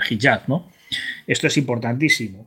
A partir de ahí lo que hace es directamente se marcha al Cairo a informar de lo que ha hecho. Allí es donde, como decíamos antes, se encuentra con Allenby, que ya está en el Cairo y que le da todo su apoyo. Parece que, bueno, pues, al principio eh, Allenby se queda un poco descolocado, porque lógicamente las órdenes que él tiene no son las de, bueno, pues tener un ejército árabe instalado allá arriba, pero bueno, pues hace de tripa corazón. Es consciente que desde Aqaba, además, los árabes van a proteger su flanco derecho cuando avance por Palestina y decide pues sacarles el, mayor rendimiento posible. Y, Estaba bien pensado, ¿eh? O sea, a mí me parece que utilizar... Em, es que si no, ¿cuántos soldados tendrían que enviar eh, los británicos mm, para mm, tener un apoyo similar? Eh, realmente utilizar las fuerzas que ya estaban en el terreno contra los turcos, vale, que eran estos tíos y que además querían otras cosas pero en ese momento yo creo que mm, con muy poco coste tenía un apoyo enorme.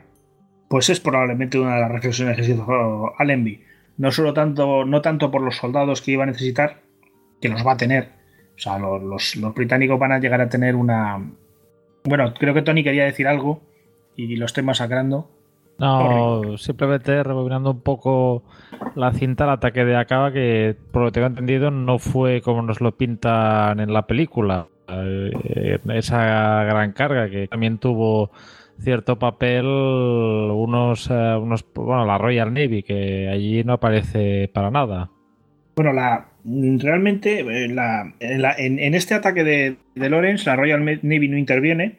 De hecho, nadie sabía dónde se había ido el, desgraciado ese, que se ha echado al desierto, se ha echado al monte, como quien dice, y, bueno, pues supongo que en su momento debieron de cruzarse varios telegramas, dónde está el imbécil de tu jefe y cosas de ese estilo, ¿no? Eh, el caso es que sí había habido eh, dos misiones anteriores, en 1915 y en 1916, para tomar Acaba. Habían intentado tanto los franceses como los británicos, y, en ambos casos eh, había sido un, fracaso porque los turcos no estaban defendiendo Acaba desde la misma Acaba, sino desde los desfiladeros que salían de Acaba más tierra adentro. Es decir, estaban fuera del alcance de los cañones de la flota y por supuesto tenías Acaba, podías atrincherar a, no sé, todos los soldados que quisieras allí y se convertía como lo que dijeron los alemanes de, de Anzio en el 44, ¿no? En el campo de prisioneros autoabastecido más grande de la historia, o algo parecido. Entonces realmente, bueno, pues es... Di, Tony, Tony. No, me, encanta esta definición, no la tenía controlada. Entonces realmente la genialidad de Lorenz es atacar desde tierra, entonces se carga pues estas guarniciones, a Lisan, Kubeira, Kitara, Katila, y efectivamente, pues al final lo único que queda es eh, cabalgar airosamente hacia Acaba porque no hay turcos. No hay un, turco con una ametralladora que te pueda chafar el buen rollo, como quien dice. Entonces, bueno, pues hay esa escena tan cinematográfica y maravillosa que nos sirve para, llenar de épica y para, buscar buenas fotos. Además que tengo entendido que no sé si fue en esa carga bien bien, pero que, que Lorenz casi se descogorcia porque en el calor del, del combate iba disparando su arma y disparó su pistola al camello que montaba por error y evidentemente el camello se paró bastante contundentemente en, seco. y... tan contundente le desterrajó la cabeza. Joder madre mía. Que bueno que casi se mata de la caída. Es lo que tiene la emoción. A veces el camello es mejor que la moto. Guiño guiño. Apuntado a maneras madre mía para que veáis que la realidad supera la ficción parece que los héroes son siempre infalibles. Pues en este caso. Se les disparan las pistolas y no digo más. Eso es. Son personas. Eh, creo que ibas con segundas, pero bueno, lo dejamos diría yo. vale. Pues, estamos a 6 de julio. Eh, en el caso de la revista es donde hemos decidido partir eh, lo que son las operaciones en el desierto, principalmente porque yo creo que acaba una fase importante eh, de lo que es la, guerra de guerrillas, ¿no? Porque mm, ya los ataques al ferrocarril van a seguir, tanto en el Hijaz como luego ya se empiezan a extender más al norte, pero va a empezar a ganar peso cada vez más el ejército jericiano y ya en la segunda fase pues vamos a ver eh, incluso batallas regulares entre tropas árabes y tropas turcas. Bueno, dentro de este contexto de guerrillas, pues bueno, da la impresión de que Lorenz se apoyaba, por, decirlo de una forma, en tres patas, en tres factores para, llevar a cabo estas acciones, estas acciones de guerrilla. Eh, un factor algebraico, uno biológico y uno psicológico. En el sentido algebraico, eh, se refería a los cálculos relativos a, tropas requeridas y en un espacio determinado, un tiempo determinado para poder controlar la zona. O sea, Lorenz estimaba que para poder controlar bien el territorio que se había revelado, los turcos iban a necesitar unas 600.000 tropas, mientras que los turcos prácticamente contaban con aproximadamente unos, solo unos 100.000, la mayoría de los cuales concentrados pues, dentro de Medina y en sus proximidades. Y aquí había un momento, hay una frase que me encanta, que su intención era hacer que la rebelión fuera tan lenta, tan complicada de, de reprimir, que haciendo el símil fuera como comer sopa con un cuchillo. A mí esto me encanta. Pues por el lado biológico, a ver, Lorenz estimaba que más recomendable que destruir al ejército turco, los árabes simplemente tenían que irlo desgastando, que por medio del agotamiento y no por la destrucción, pues conseguirían sus resultados, que la destrucción de un puente o de un tren de ferrocarril era más provechoso, a ser más útiles que la muerte de un soldado turco, de varios soldados turcos.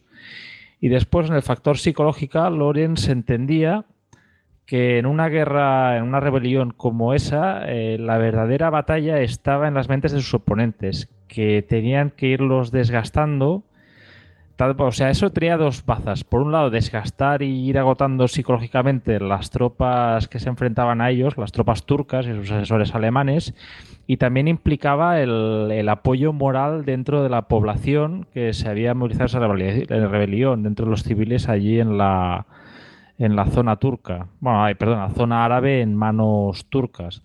Y destacar, pues, sobre todo en este tema del control de la población, que una de las mayores utilidades, pues evidentemente toda insurgencia de la población civil, aparte de ocultarse y así, es la información. O sea, esos civiles proveían a, los irregulares de Lorenz de una cantidad de información que les ayudaba mucho en su tarea contra los turcos.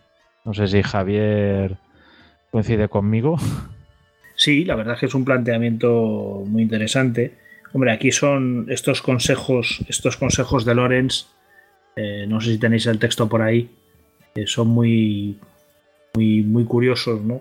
Eh, del estilo de, bueno, pues actuar cuando en las primeras semanas, actuad con mucho cuidado porque un, mal inicio es difícil de arreglar y los árabes eh, nos juzgan por apariencias o por hechos que para nosotros no significan nada, pero para ellos significan mucho.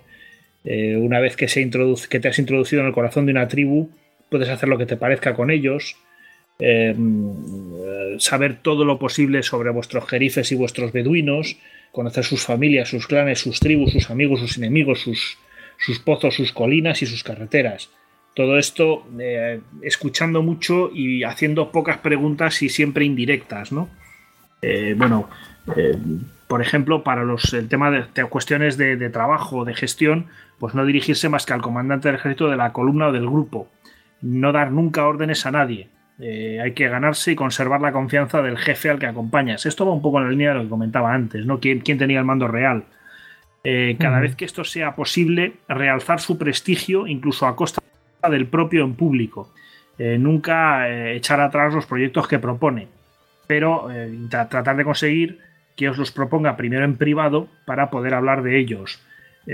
Estar en contacto con vuestro jefe constantemente pero discretamente, vivir cerca de, él para que su, vuestra presencia en su tienda a la hora de las comidas y en el momento de las audiencias sea algo natural, evitar tener eh, relaciones demasiado estrechas con los subalternos de la expedición, si el jefe es un jerife, tratarlo con mucho respeto. Eh, porque te devolverá este respeto y digamos que lo que viene a explicar es que al, al, recibir el respeto de un jerife, pues te pone un poco a su nivel, ¿no? Recordamos, los jerifes eran los descendientes de Mahoma.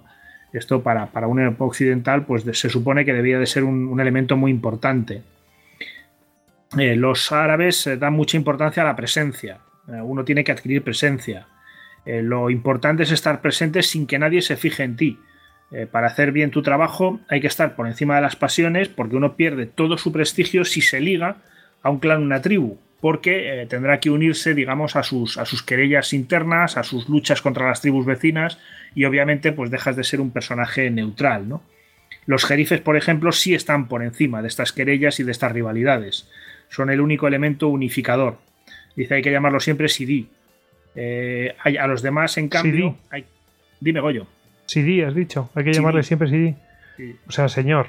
Exacto. En cambio, a los demás hay que llamarlos por su nombre sin darles ningún título. Eh, bueno, que el jerife pues sea la bandera que uno lleva consigo, eh, no manifestarse personalmente. Eh, si, tienes éxito en todo esto, pues tendrás inmensas extensiones y miles de hombres bajo tus órdenes. Esto merece pues estos sacrificios, ¿no? tener siempre sentido del humor. Es muy difícil obligar a los beduinos, pero se les dirige fácilmente si uno tiene la paciencia de soportarlos.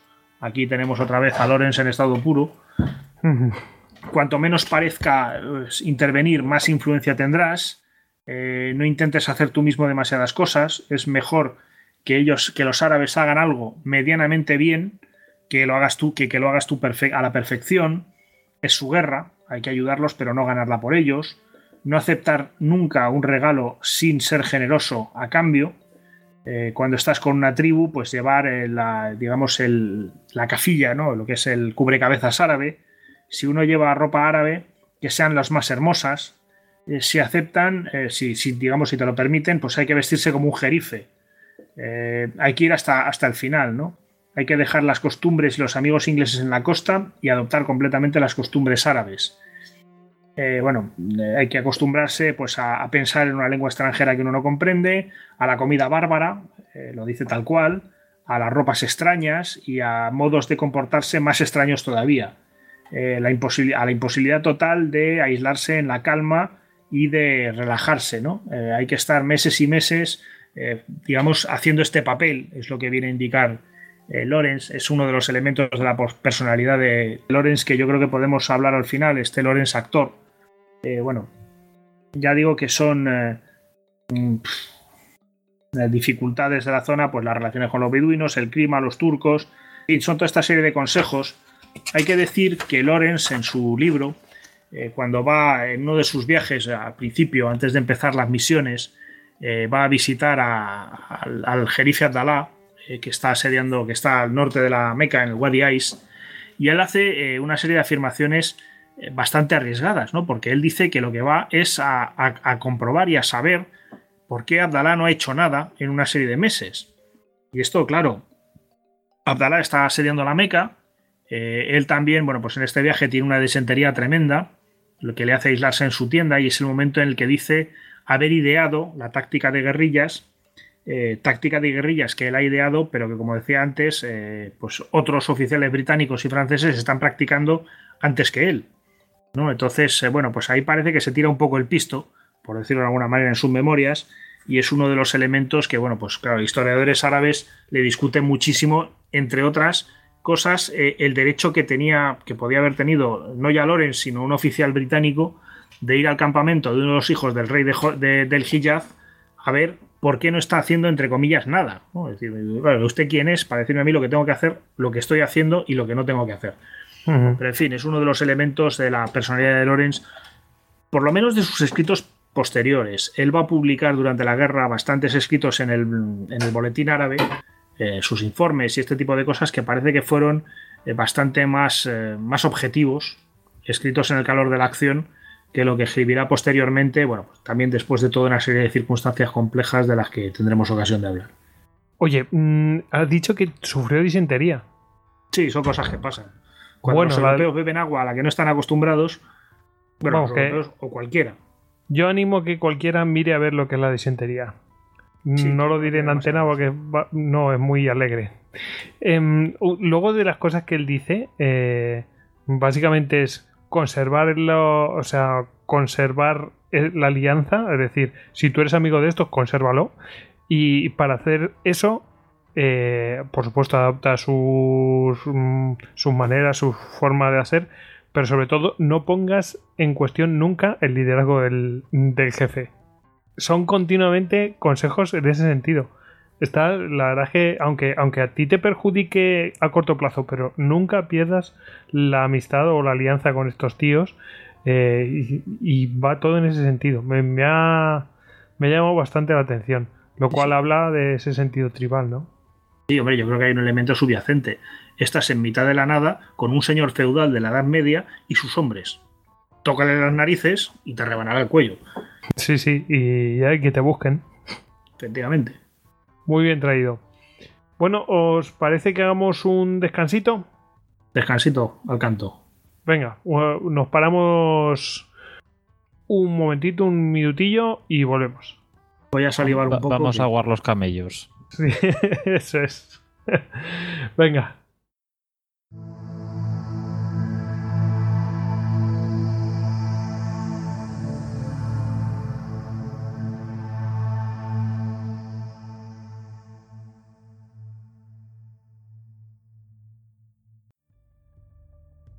Entraste en istocast.com y descargaste todos nuestros podcasts de historia. Le contaste nuestras batallitas a tu reina. Nos compartiste con tus amigos y nos escuchas en insomnio hasta la muerte. Te recomendé suscribirte cuidadosamente, persa. Quizás deberías haberme hecho caso. Esto es un vicio. Esto es locura. ¡Locura! ¡Esto es Istocast! ¡No es Esparta! Pero casi.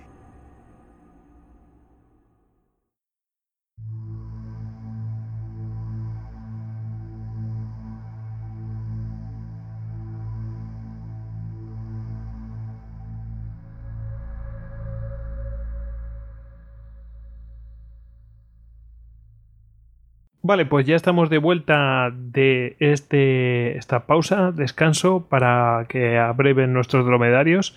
Así que vamos a meternos, bueno, ¿cómo se dice? Alat Amar. ¿Está bien dicho? Eh, ¿Qué es lo que pasó ahí? ¿Qué tiene que ver con un ferrocarril? Pues hombre, Alat Amar, Jalat Amar, en fin, yo reconozco que mis conocimientos de, árabe no son espectaculares. ¿eh? Y bueno, eh, sí, efectivamente, es eh, digamos que el rey de Halatammar es el, epítome del, rey de Lorenz contra el ferrocarril. Es el que sale en la película. Eh, luego hablaremos un poquito de ella y la citaremos. El que sale en la película en mitad de las dunas, todo muy romántico, con la música a todo trapo, ¿no? Donde, bueno, pues vuelan el tren y entonces los árabes lo atacan. Básicamente, como digo, es, el, es un paradigma, ¿no? Es un poco lo que pasaba con estos ataques directos al ferrocarril. Eh, esto sucede después de la toma de Acaba, estamos en septiembre de 1917, nos queda más o menos un añito de guerra. Y eh, realmente lo que hace Lorenz es que bueno, pues sale con la intención de atacar eh, la estación de Mudawara con un grupo de, de soldados. Esta estación pues está demasiado, digamos, defendida, eh, ven que no es accesible y se desplaza por el ferrocarril hacia el sur, pues donde hace una, un chicán, eh, pues justo al norte de lo que es la estación de Jalatanmar. Y allí, eh, bueno, pues hay un pequeño, hay un pequeño guadí, hay un pequeño, una pequeña depresión, hay un puentecito que lo salta y es donde decide colocar sus cargas. como digo, bueno, pues parece que esa noche alguno de los beduinos que lo acompaña eh, pues es de, digamos, se sube a montañas, eh, una de las colinas se destaca y podrían, pudieron haberlos detectado los turcos, porque al día siguiente, pues efectivamente ven que sale una, una columna desde Mar y otra que se mueve hacia ellos desde, desde Mudawara, desde el norte, ¿no? Entonces, bueno, pues eh, Loren se preocupa mucho, le pueden pillar en pinza, qué es lo que va a pasar. para la columna del sur, que, viene por el sur, pues que es la que está más cerca, manda un grupo de gente para que los vayan, sobre todo atrayendo hacia el desierto, porque es lo que quiere es alejarlo lo más posible de la vía, pues para que no, no den la alarma a un posible tren, ¿no? Finalmente, pues en algún momento eh, de la mañana llega un tren, eh, bueno, pues Lorenz organiza su emboscada, las cargas están colocadas, eh, los soldados, digamos, los combatientes árabes están en, en, una cresta escondidos para atacar el tren nada más detenerse eh, y él se ha colocado, bueno, pues más adelante en un montículo para dar la orden de eh, volarlo. Aquí hay dos personajes que son muy interesantes, ¿no? Que son, eh, bueno, Yels y Brooke, dos, dos soldados, uno es australiano y el otro británico. En concreto, el sargento Charles Yels, es australiano y el, lo diré, Walter Herbert Brooke es cabo y es británico. El primero eh, lleva, eh, digamos, eh, maneja dos ametralladoras Lewis, es instructor de ametralladora Lewis, y el segundo, pues maneja un mortero Stokes. De hecho, parece que en la tradición se les conoce como Lewis y Stokes más que como Yells y, Brooke. bueno, es un poco el elemento occidental, ¿no? En todas estas misiones, Lawrence siempre se va a ver acompañado, Lawrence y otros oficiales británicos o franceses, por soldados especialistas pues en, armas de apoyo. Básicamente porque bueno, pues los árabes, su conocimiento, digamos, por lo menos los beduinos, no hablamos de ejército regular jerifiano, pero por lo menos los beduinos pues tienen, eh, digamos, ciertas dificultades o no tienen los conocimientos para utilizar este tipo de, de armas y siempre, y siempre son muy prácticas como vamos a ver, ¿no? Bueno, Lorenz ve llegar el tren, efectivamente el tren está, por, según él mismo cuenta, trufado de turcos, hay turcos, hay mm, fusiles asomando por todas las ventanas, hay turcos instalados en parapetos de sacos terreros sobre los, sobre los techos de los vagones. En fin, aquello parece un porco espín. Además, los turcos van disparando un poco en todas direcciones. La verdad es que es una afirmación un tanto curiosa, porque teniendo en cuenta que el ferrocarril de Damasco tiene 1.300 kilómetros de largo, eh, pues eh, Lorenz afirma tanto que los turcos iban disparando a, a la naturaleza, como que, bueno, pues parece que los sorprendieron, ¿no? Entonces dice, es, un poco, pues es un poco absurdo eso, ¿no? O sea, por, ambos lados. Se supone que los que los van a tomar por sorpresa y ellos ya van disparando por ahí, y como tú dices, todo el camino, como. Exactamente. Digamos que el gasto en munición tenía que ser Supongo que a lo mejor algún disparo habría, en fin, es una de las anécdotas de la historia, ¿no? La anécdota, por ejemplo, más importante, que además, eh, bueno, pues nos hace ver que los turcos no eran tan tontos, es que, por ejemplo, ese tren llevaba dos locomotoras. Eh, ¿Qué es lo que pasa? Pues que el, esto, eh, digamos, plantea el problema de que si la explosión se produce en la primera locomotora, pues la segunda se desengancha, empieza a dar marcha atrás y se lleva el convoy, ¿no? En fin, siempre era una, una forma técnica de tratar de minimizar eh, los daños. Las dos locomotoras van delante, claro, no es que vaya una delante y una detrás, sino que las dos van, van en vanguardia. El caso es que, bueno, pues lo que decide hacer eh, Lorenz es precisamente volar el puente debajo de la segunda locomotora. La primera se puede marchar más o menos tranquila eh, o, quedó averiada, tampoco nos lo detalla excesivamente, pero el caso es que efectivamente el tren queda interrumpido, los vagones caen de la vía, entonces, bueno, pues los árabes lanzan su ataque, sorprenden a los turcos Aquí, eh, obviamente, bueno, pues los turcos eh, son más. Normalmente mm, este, estos trenes iban bastante bien eh, guarnecidos. Y sobre todo, claro, son fundamentales las dos armas de las que hablábamos antes, ¿no? La ametralladora, que los va a obligar a, a, ponerse a cubierto. Y el mortero, que una vez puestos a cubierto, pues puede batir las concentraciones de turcos. Por ejemplo, parece que bastantes se van a intentar resguardar en ese pequeño wadi. y ahí pues van a, van a recibir una serie de morterazos que va a causar bajas importantes. El caso es que, bueno, pues al final de la historia eh, los turcos mm, se echan al desierto, eh, los árabes saquean el tren rápidamente. Aquí se produce otro de los elementos clásicos de estos, eh, digamos, ataques de las tribus beduinas, es decir, y además se ve, yo creo que se ve en la película, es decir, ellos saquean el tren, cogen todo lo que pueden y se marchan a casa. Es decir, en este momento ha terminado la misión, ha terminado el raid, ya hemos tenido éxito y ahora nos vamos a, disfrutar de, del botín bien ganado hasta que bueno, pues surja otra ocasión. El Lorenz volvió a acabar el día 22 de septiembre, pues bueno, pues habiendo causado cierto daño a lo que es la infraestructura turca. Aquí hay que tener en cuenta que, realmente el daño, el daño que causaban estos ataques no era la destrucción de un tren en sí, eh, por importante que fuera. Obviamente este material, vagones y locomotoras, pues eran un bien precioso, porque no eran ilimitados, eh, tampoco, aunque también era importante la destrucción del puente y el corte de la vía, sino sobre todo pues que obligaba a los turcos, como hemos visto, pues a llevar muchos soldados en los trenes, a tener guarniciones cada poca distancia, es decir, todo esto bueno, pues suponía un gasto de medios eh, que, debilitaba el esfuerzo de guerra turco en otros escenarios, que a fin de cuentas pues es de lo que es lo que los británicos pretendían con, con la rebelión árabe. Y hasta aquí la emboscada de Jalatan pues sí, la verdad es que mm, no me extraña que. O sea, que, es verdad que no se fabricaban locomotoras así como así y menos en, el Imperio Otomano, eh, que imagino que no serían suyas, por cierto. Eh, y no estaban las cosas para ir comprando alegremente en ese momento porque no era tan fácil. Que es más distraer, ¿verdad? Eh, que otra cosa que, está, que estén distrayendo tropas y fuerzas y no empleándolas en otros frentes, que no es poco, ¿eh? Y bueno, mm, vamos ahora a pasar eh, a uno de los hechos, mm, pues eso, mm, un paseo que se da este señor, el Lawrence, se da un paseo por Derá y, veremos que va a acontecer uno de los hechos más controvertidos de su biografía. Así que, bueno, Javi, ha llegado el momento ha llegado el momento de seguir discutiendo. Bueno. Efectivamente, bueno, pues tanto la película eh, como las propias siete pilares de la sabiduría, eh, bastante, de forma bastante delicada, todo hay que decirlo, porque bueno, pues en aquella época no podías escribir estas cosas de forma directa y cruda. Eh, pero bueno, lo que viene a contar Lorenz es que después de realizar una serie de, misiones al, norte de Derá, en la zona del Valle del Yarmouk, pues él decide hacer un reconocimiento de la ciudad, cruzarla de, norte a sur eh, y con un, digamos, con un acompañante árabe para ver un poco, bueno, pues eh, qué caminos, por qué caminos se podía lanzar un ataque, cuál era el mejor sitio, etcétera, etcétera.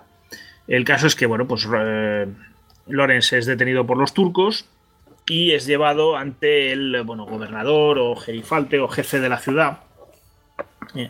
Estamos eh, pues a 20 de noviembre y eh, eh, este personaje pues se llamaría Nagi, ¿no? O, respondería al nombre de Nagi según lo cuenta Lorenz. Eh, parece que el gobernador pues eh, intentó metérselo en la cama, así lo cuenta él con cierta delicadeza. Eh, Lorenz, por supuesto, se niega de todas las maneras y a partir de ahí pues sería torturado brutalmente por los, los soldados turcos. Empieza su tormento, ¿no? Efectivamente, todo esto pues nunca sabemos hasta, hasta dónde llega, ¿no? Es decir, él habla de latigazos, de patadas, de golpes, de cortes. Eh, bueno, él dice que perdió la cuenta por encima de los 20 latigazos. Eh, no sabemos si fue violado o no fue violado, porque esto siempre es, eh, en fin, la narración en este sentido, como digo, pues no se podían reconocer este tipo de cosas si uno quería mantener un, en aquella época, si uno quería mantener un resto de vida social, ¿no? pero bueno, el caso es que al final, eh, bueno, pues el Bey, eh, este Nahi, decide que está eh, textualmente demasiado destrozado y sanguinoliento para su cama y Lorenz es encerrado en, una habitación, en una celda, en, una sala. Allí, pues encuentra una ropa que se pone y huye por una ventana. Todo esto, bueno, pues es bastante. Eso es un poco peregrino, ¿verdad? Es, es, un poco de novela de aventuras, ¿no? Uno no sabe si está leyendo a Salgari o, en fin, Parece una aventura gráfica. no sé, es un poco raro. que había otro árabe que se reúne con sus dos compañeros árabes en un pueblo hacia el sur. Desde ahí marcha al castillo de Azrak y eh, dos días después, el 22, eh, desde Azrak parte hacia Aqaba. Hay varias, hay varias discusiones eh, o posiciones a, a, esta, a esta historia, ¿no?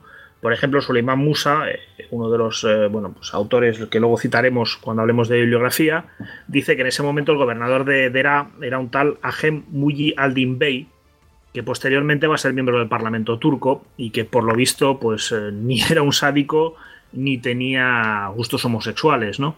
Musa llega incluso a decir que por mucho que se dé el estilo y que, y que él dedique los siete pilares de la sabiduría al principio a un tal Dahud, un joven que conoce en las excavaciones antes de la guerra, y que muere en 1916 víctima de una epidemia, eh, pues eh, que, todo esto es una especie de marca de estilo de Lorenz por hacerse el interesante y que en realidad nunca fue homosexual.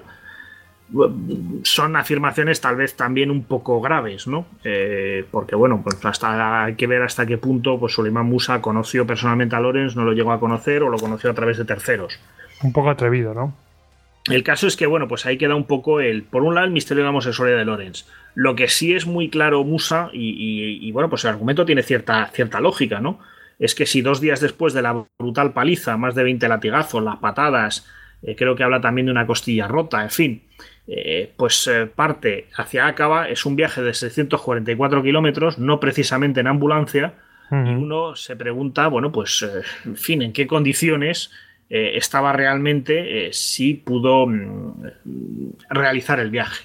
El tercer argumento que utiliza Musa es que en el Arab Bulletin, el boletín árabe, que es donde se publicaban todos los informes, pues Lorenzo no dijo absolutamente nada de que hubiera ido a Derá o hubiera entrado en la ciudad.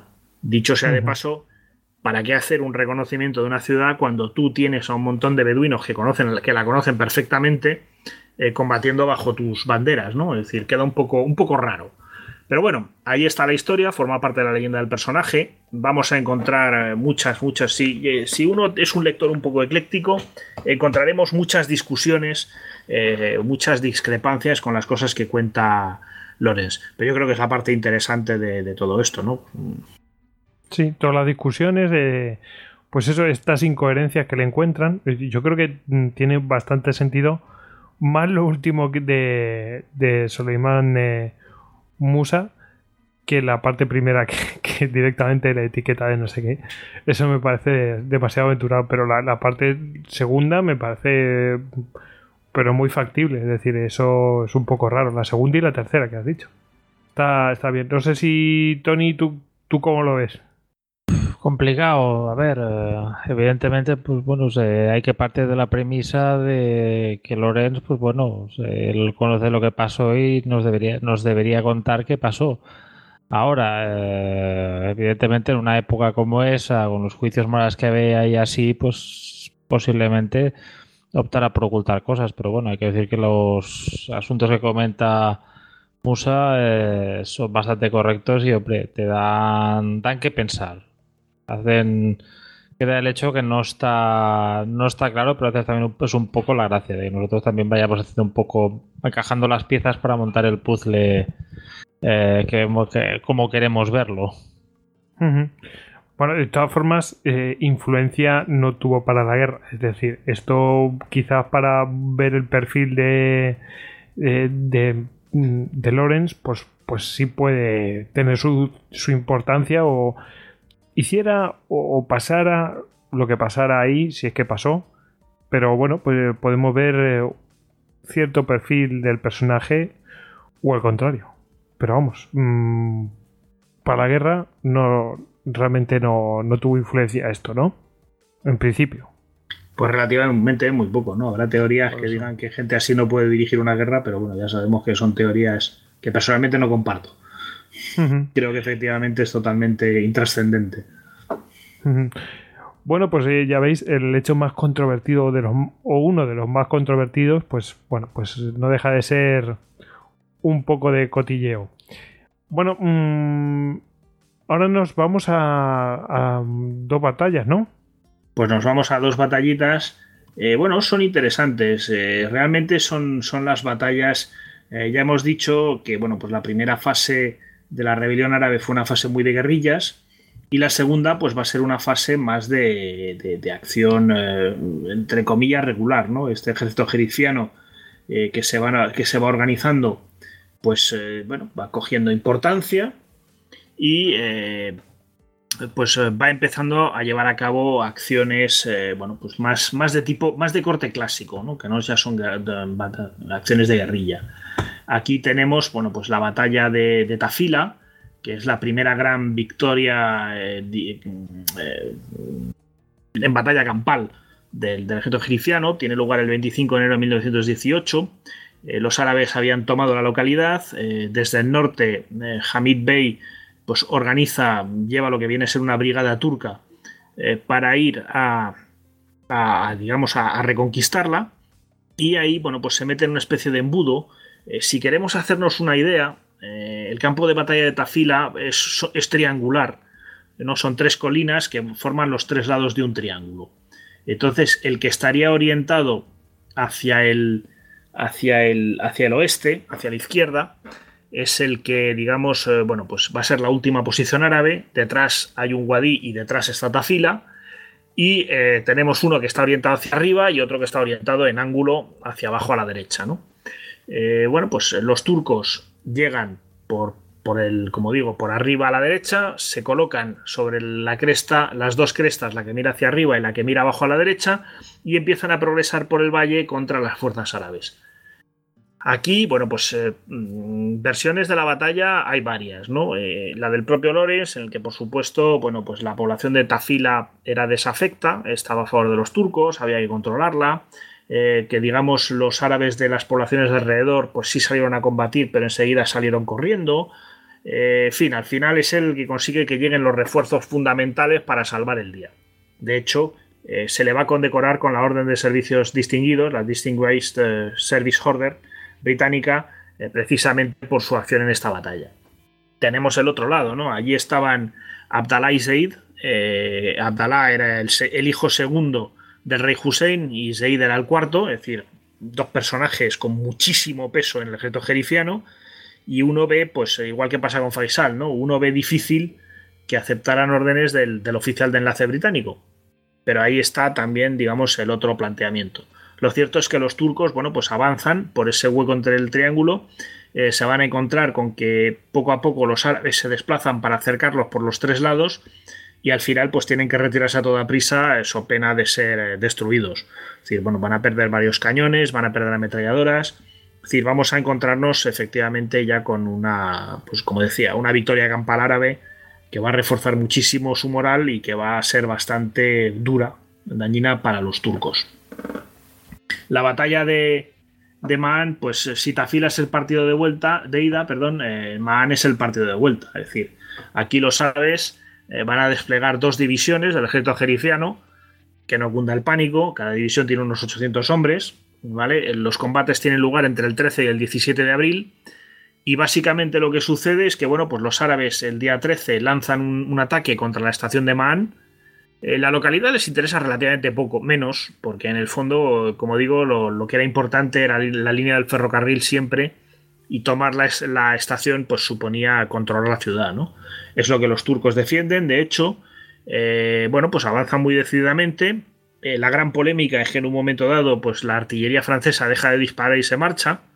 Aquí, bueno, pues por el lado árabe se van a quejar mucho de que los franceses los han dejado tirados, ¿cómo puede ser? el capitán Pisani, que es el que manda esta artillería, que es un hombre que participa en muchas acciones y, bueno, pues no se le puede acusar de, ni de derrotismo ni de traición, ¿no? Él lo que alegará es que en un momento dado pues se ha quedado sin municiones y que no estando, no teniendo municiones, pues no le parece que tenga mucho sentido eh, arriesgar sus cañones eh, sin, que tengan ninguna utilidad. Tal vez aquí eh, lo que sí se le pueda criticar es que, bueno, mm, no haya aguantado, aunque sea por, por, dar moral a los soldados que estaban atacando, ¿no? El ver los cañones allí desplegados, pues siempre parece que, que bueno, pues que va a ayudar. Finalmente, bueno, pues los árabes no consiguen tomar la, localidad, eh, van a establecer un cerco eh, en torno a Man, bueno, pues van a hacer pequeños ataques, en fin, sin demasiado éxito hasta que al final, bueno, pues eh, los, turcos reciben unos 3.000 hombres de refuerzos y los árabes pues deciden romper el, contacto y, volver a internarse en el desierto. Y aquí termina eh, básicamente lo que es la, batalla de Man en, abril de 1918. Como anécdota, pues la, ciudad no será conquistada hasta septiembre. O sea que básicamente en el partido de vuelta o empatan o pierden aquí no de manera decisiva, pero no consiguen sus objetivos. Tiene un desagradable aspecto a derrota, sí. Sí. bueno, y vamos a entrar eh, a continuación en eh, una masacre, la masacre de Tafas, o Tafas, o no sé, bueno. Eh, van a, va a haber una carnicería de civiles sirios y bueno, mm, esto todo en la retirada del, ejército otomano, ¿no? Sí, estamos en los últimos días ¿no? de, la, de, la, campaña, eh, por ponernos en posición, bueno, pues después de las batallas de Tafás, eh, los árabes, el ejército árabe ha empezado, digamos, a moverse hacia el norte cada vez más. Allenby lanza su, lo que es la batalla de Megiddo, la gran carga de caballería, la última gran carga de caballería de la historia, aunque supongo que ahí esto es del dominio de Tony, no me meto demasiado. No, no, hay unos italianos después en el Ostfront que... Exactamente, los girasoles, la carga de los girasoles. No me acuerdo el nombre del pueblo. Bueno. Izbojensky. Izbojensky, efectivamente. Pero bueno, la penúltima gran carga de caballería. y, bueno, pues el caso es que se produce un avance paralelo del ejército árabe eh, y del ejército de Allenby hacia el norte, hacia Damasco. El día 27 eh, de septiembre, como digo, pues este ejército árabe que está avanzando eh, llega a la población de Tafás. Eh, aquí en Tafás, bueno, pues parece que una de las columnas turcas en retirada, pues había entrado en el pueblo un poco, en fin, un poco bastante a sangre y fuego. la, bueno, la narración de Lorenz es muy vívida, ¿no? niños moribundos, mujeres, en fin, todo esto es bastante crudo. Eh, parece que bueno, pues uno de los que acompaña a Lorenz es el jeque Talal, que es el jefe del pueblo, eh, el cual en ese momento pues se arma, mira recto hacia el frente y carga él solo contra la columna turca en retirada.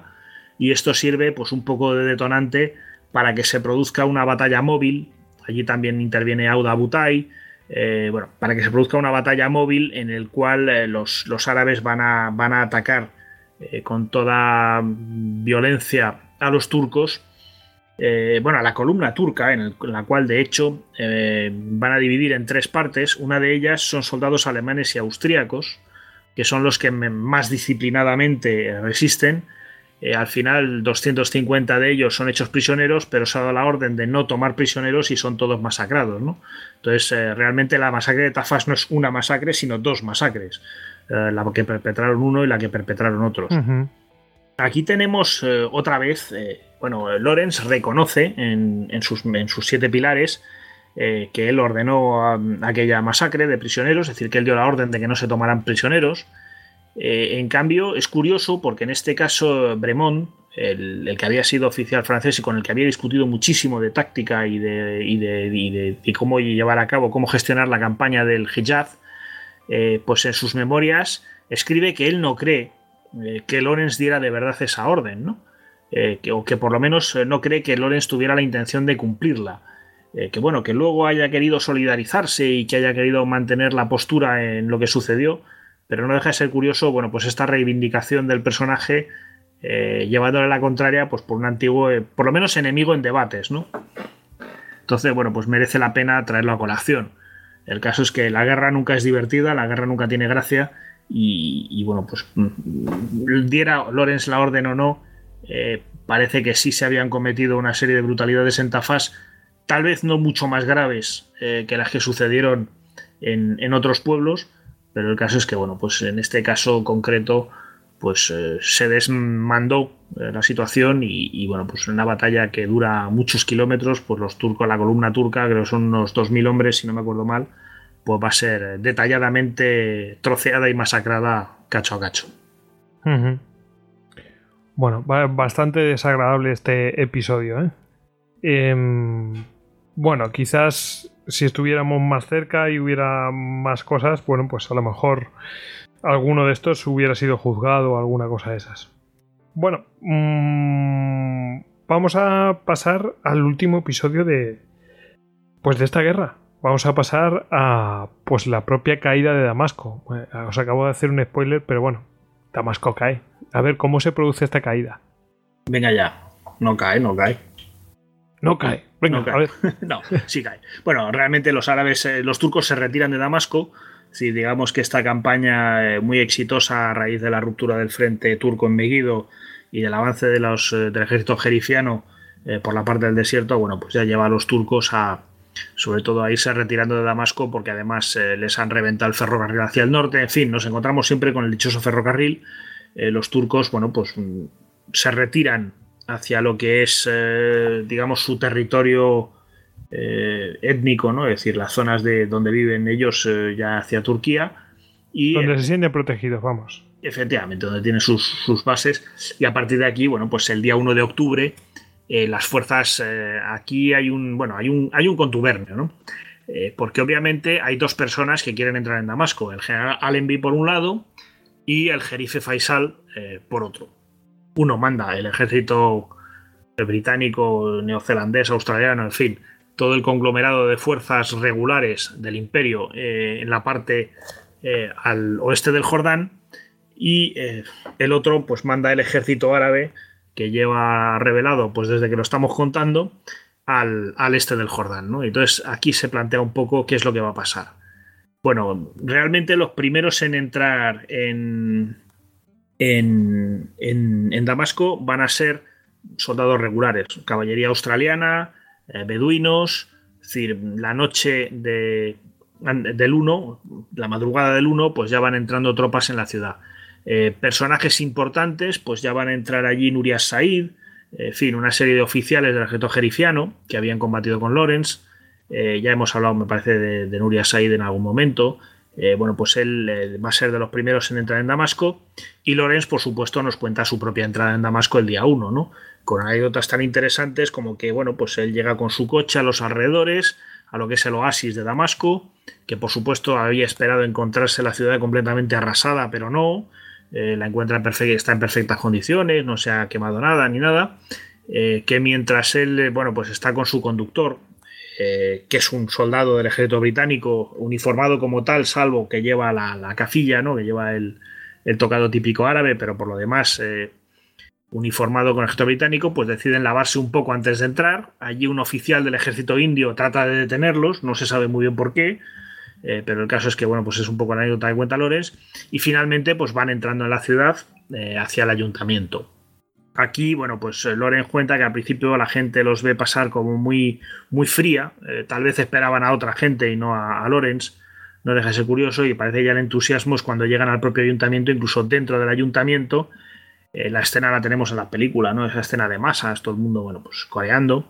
Allí pues va a empezar eh, la política eh, por Damasco, porque tenemos a Abdelkader y, que había que ha intentado tomar el poder eh, en nombre del jerife, pero sin ser uno de los hombres del jerife, es decir, no pertenece al ejército del jerife, había pertenecido, eh, se le había acusado de traición, o Lorenz le acusa de, haber trabajado para los turcos.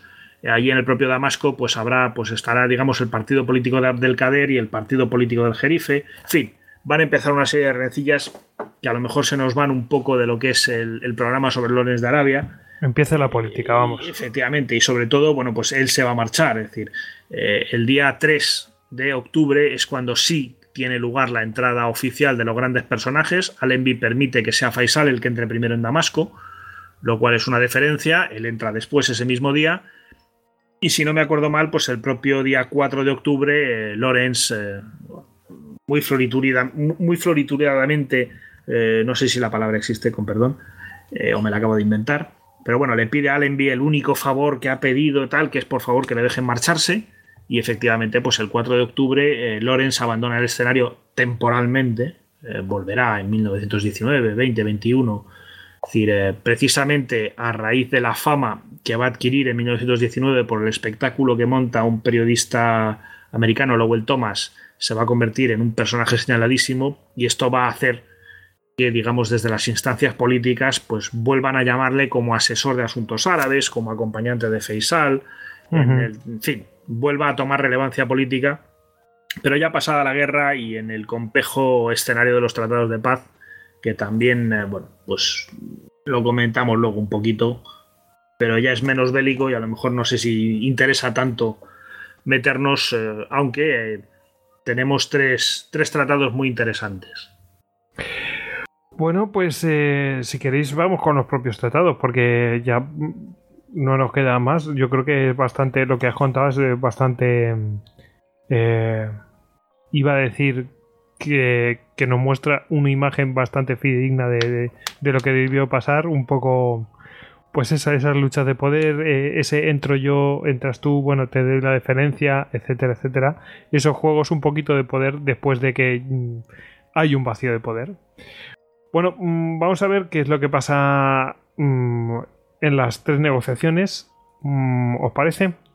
Y, que bueno, que al final, pues eh, si no me equivoco, terminarán en, Versalles. Todo esto, pero antes hay que conocer estas tres negociaciones. ¿Os parece? Pues venga, vamos al, al lío. Me estáis desgastando mucho hoy, ¿eh? Bueno, ¿qué es esto? Pero que, esta, esta, correspondencia que eh, están negociando cómo se iban a repartir las cosas o ¿a, qué se, refieren. Realmente eh, los británicos se las van a apañar para eh, repartir lo mismo, la misma cosa tres veces y de tres maneras diferentes. Lo cual, bueno, pues es la, la forma de la antigua diplomacia decimonónica, ¿no? Vamos prometiendo, vamos prometiendo y ya resolveremos cuando, cuando llegue el momento. Eh, estamos, eh, ya ha empezado la Primera Guerra Mundial, ya se está combatiendo en el Sinaí eh, y los, digamos, el Hijaz, el, el, el Hussein, todavía no ha dado la campanada de la revuelta. ya antes de la guerra, Abdalá había viajado al Cairo en busca de posibles apoyos británicos para una rebelión contra los turcos. En ese momento los británicos estaban muy interesados en que el Imperio Otomano permaneciera exactamente donde estaba y cómo estaba, con lo cual pues aquello no les atrajo demasiado. Pero en el momento que el Imperio Otomano decidió que iba a empezar a dar guerra del lado de los alemanes, pues eh, esta rebelión árabe empezó a ganar interés. Y se intercambian unas cartas entre McMahon, que era bueno, pues, eh, el alto representante británico eh, en Egipto, y el jerife Hussein. Estas cartas, pues eh, realmente, bueno, no vamos a contar todo el desarrollo, son muy interesantes, si alguno está en internet, si alguno las quiere leer, eh, va a ser la forma en que los eh, árabes pues, plantean lo que quieren, es decir, nosotros nos revelaremos si ustedes nos reconocen, fundamentalmente la independencia árabe dentro de una serie de territorios. Y aquí empiezan un poco los recortes de McMahon, ¿no? Siempre de una forma eh, bueno, pues eh, muy tenue, esta, esta diplomacia de, frases ambiguas, que a la que por supuesto pues, los árabes no estaban tal vez acostumbrados, pues le dice que sí, que por supuesto, pero eh, hay, digamos, unos límites y fronteras propuestos, de los que habría que quitar pues, los distritos de Mersina, Alejandría, parte de Siria al oeste de Damasco, Ama, Homs, Alepo, porque no son zonas puramente árabes, ¿no? Es decir, hay una serie de, de bueno, pues de tejemanejes o de ideas a medias que, eh, bueno, pues permiten eh, que Hussein piense que va a recibir todo el apoyo de los británicos y que... Pero en realidad no se lo ha dicho de manera expresa, básicamente. Eh, exactamente, no, no hay una afirmación clara, ¿no? Y bueno, pues esta correspondencia McMahon es bastante importante, es uno de los elementos fundamentales que lleva a los árabes efectivamente a rebelarse. La pregunta que, me hago es, si McMahon estuvo ahí exprimiéndose el cerebro para mm, ver cómo escribía esa correspondencia de manera que no le afectara mucho o eh, realmente McMahon ya tenía esas capacidades mm, propias de, la diplomacia inglesa. Sí, sí, no. McMahon era un político eh, británico del siglo XIX con todas las de la ley y, vamos, sabía muy bien el eh, tipo de juego al que estaba jugando, entre otras cosas porque tampoco tenía toda la autoridad necesaria, ¿no? Es decir, en fin, él lo que tenía que Vamos, que no podía comprometer cosas, simplemente tenía que conseguir el compromiso del otro de hacer cosas. Lo que sí van a cumplir, por ejemplo, los británicos, además a rajatabla, es, eh, es el envío de, armas, el envío de asesores, el envío de dinero, es decir, todo esto lo van a cumplir sin ningún tipo de, de problema, ¿no? Pero bueno, efectivamente, pues eh, la idea es eh, animar a los, a los árabes a, levantarse y lo consiguen, como ya hemos ido contando. El segundo elemento es eh, el acuerdo Sykes-Picot. Sykes, Mark Sykes era el representante británico y el señor Picot era el representante francés y deciden pues repartirse precisamente esos territorios árabes de los que hemos hablado antes, ¿no? Eh, realmente esto es un acuerdo bastante, bastante completo. Se van a crear una serie de zonas de dominio directo. Eh, por ejemplo, para los británicos, pues eh, toda la Mesopotamia hasta Bagdad entraría bajo su gobierno directo. Para los franceses sería todo el litoral de Palestina y Siria y parte, digamos, de Turquía central. pero además se reparten las líneas, unas zonas de influencia eh, en el caso francés, pues sería todo lo que es actualmente Siria y, toda la región de Mosul en, el actual Irak. Y para los británicos, pues sería justo al sur de una línea, ¿no? Pues la zona de Samarra, es decir, toda una franja de desierto que llegaría hasta Transjordania y eh, Palestina y Sinaí, ¿no? Eh, claro, aparte de eso, bueno, son, como digo, es un acuerdo muy completo porque deciden que se va a construir un ferrocarril entre Alepo y Bagdad y que en consecuencia el ferrocarril que ya está en construcción, que pasa por Mosul y Samarra, pues eh, se bloquea. Eh, bueno, cada una se, establece una serie de puertos francos para que cada uno pueda acceder libremente a sus zonas y cruzar, ¿no? Por ejemplo, eh, Alejandreto será puerto libre para el comercio del Imperio Británico y además todos los bienes británicos podrán circular por el ferrocarril la zona azul, o sea, digamos que la zona azul es la que se adjudicaba en dominio completo a los franceses, la zona roja en dominio completo a los británicos y las zonas A y B, la A era eh, control francés y la B control británico. ¿No? Pues bueno, pues se hace una serie de acuerdos comerciales. Eh, por supuesto, ninguna de las dos naciones cederá sus derechos a un tercero que no sea el Estado árabe o una confederación de Estados árabes.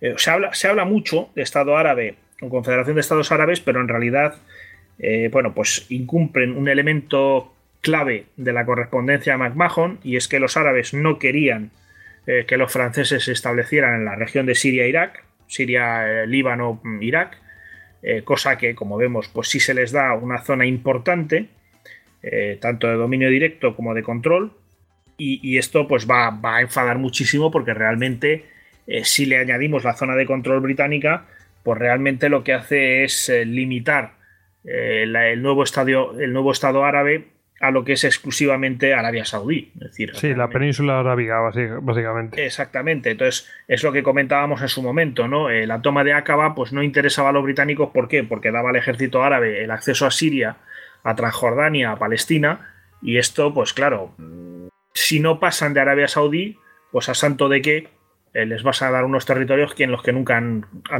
luchado.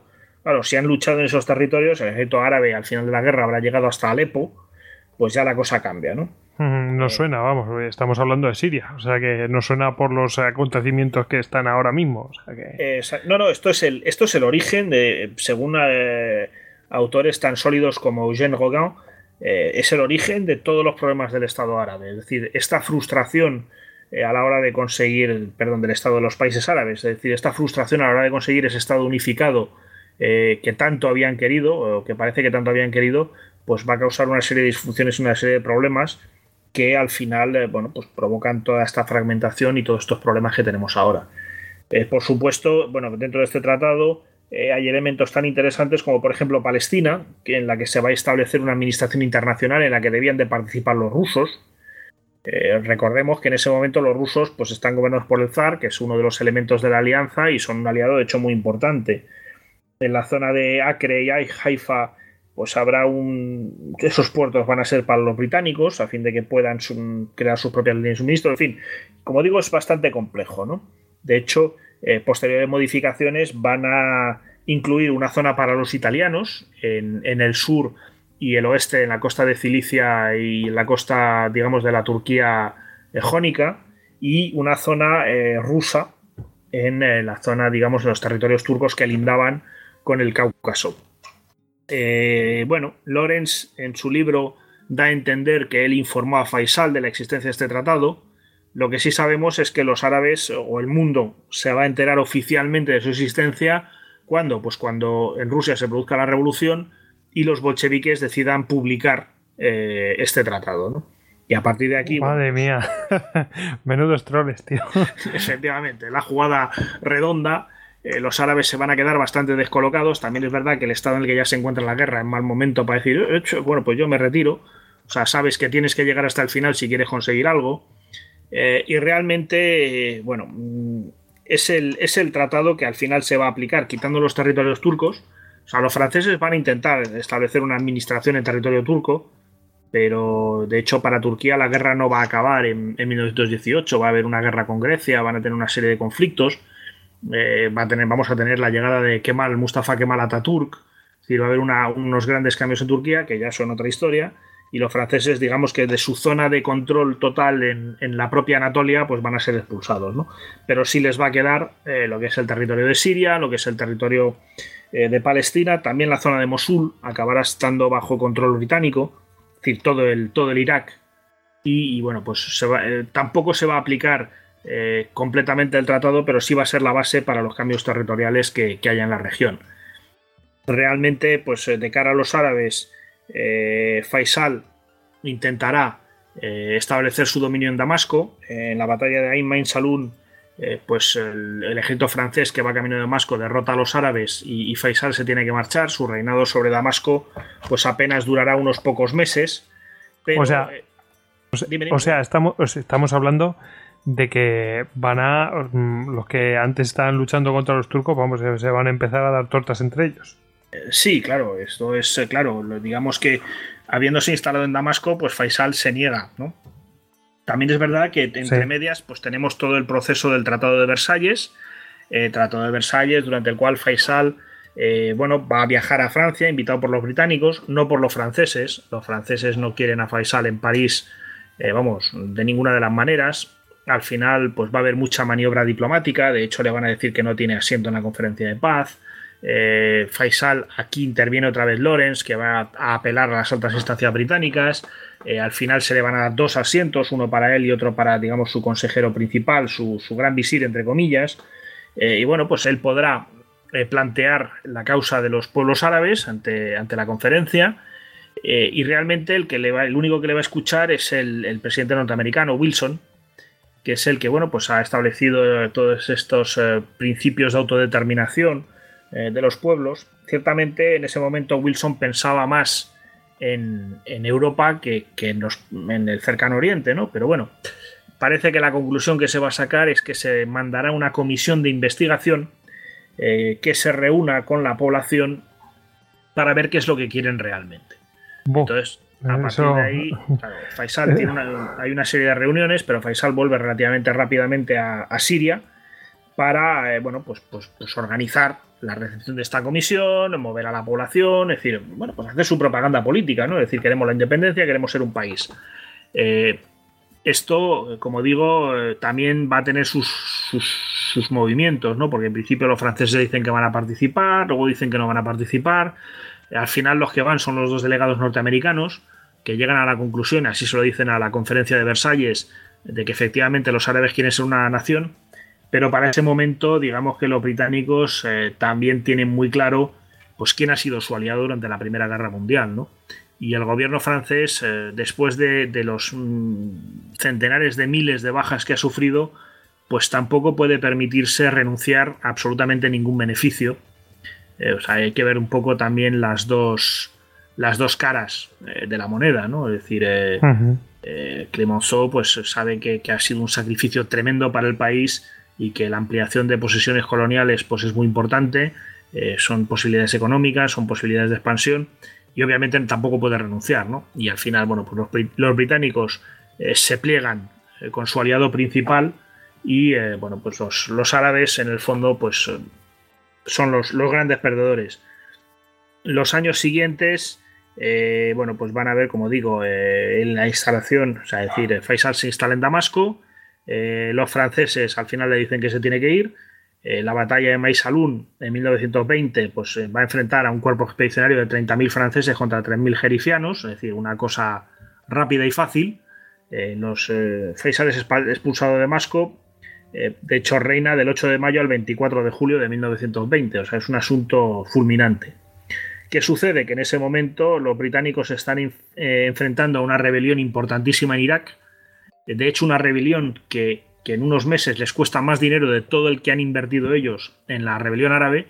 Eh, una inmensa cantidad de tropas que además son soldados que llevan pues cuatro años de guerra y que se quieren ir a casa. Y al final pues optan por la solución de nombrar a Faisal rey de Irak para, digamos, bueno, pues bajo dominio británico y parece que funciona, ¿no? Faisal pues, va a ser rey de Irak de 1921 a 1933, su hijo lo sucederá hasta el 39, su nieto hasta 1958, cuando ya se produce la, revolución bacista y son, son expulsados.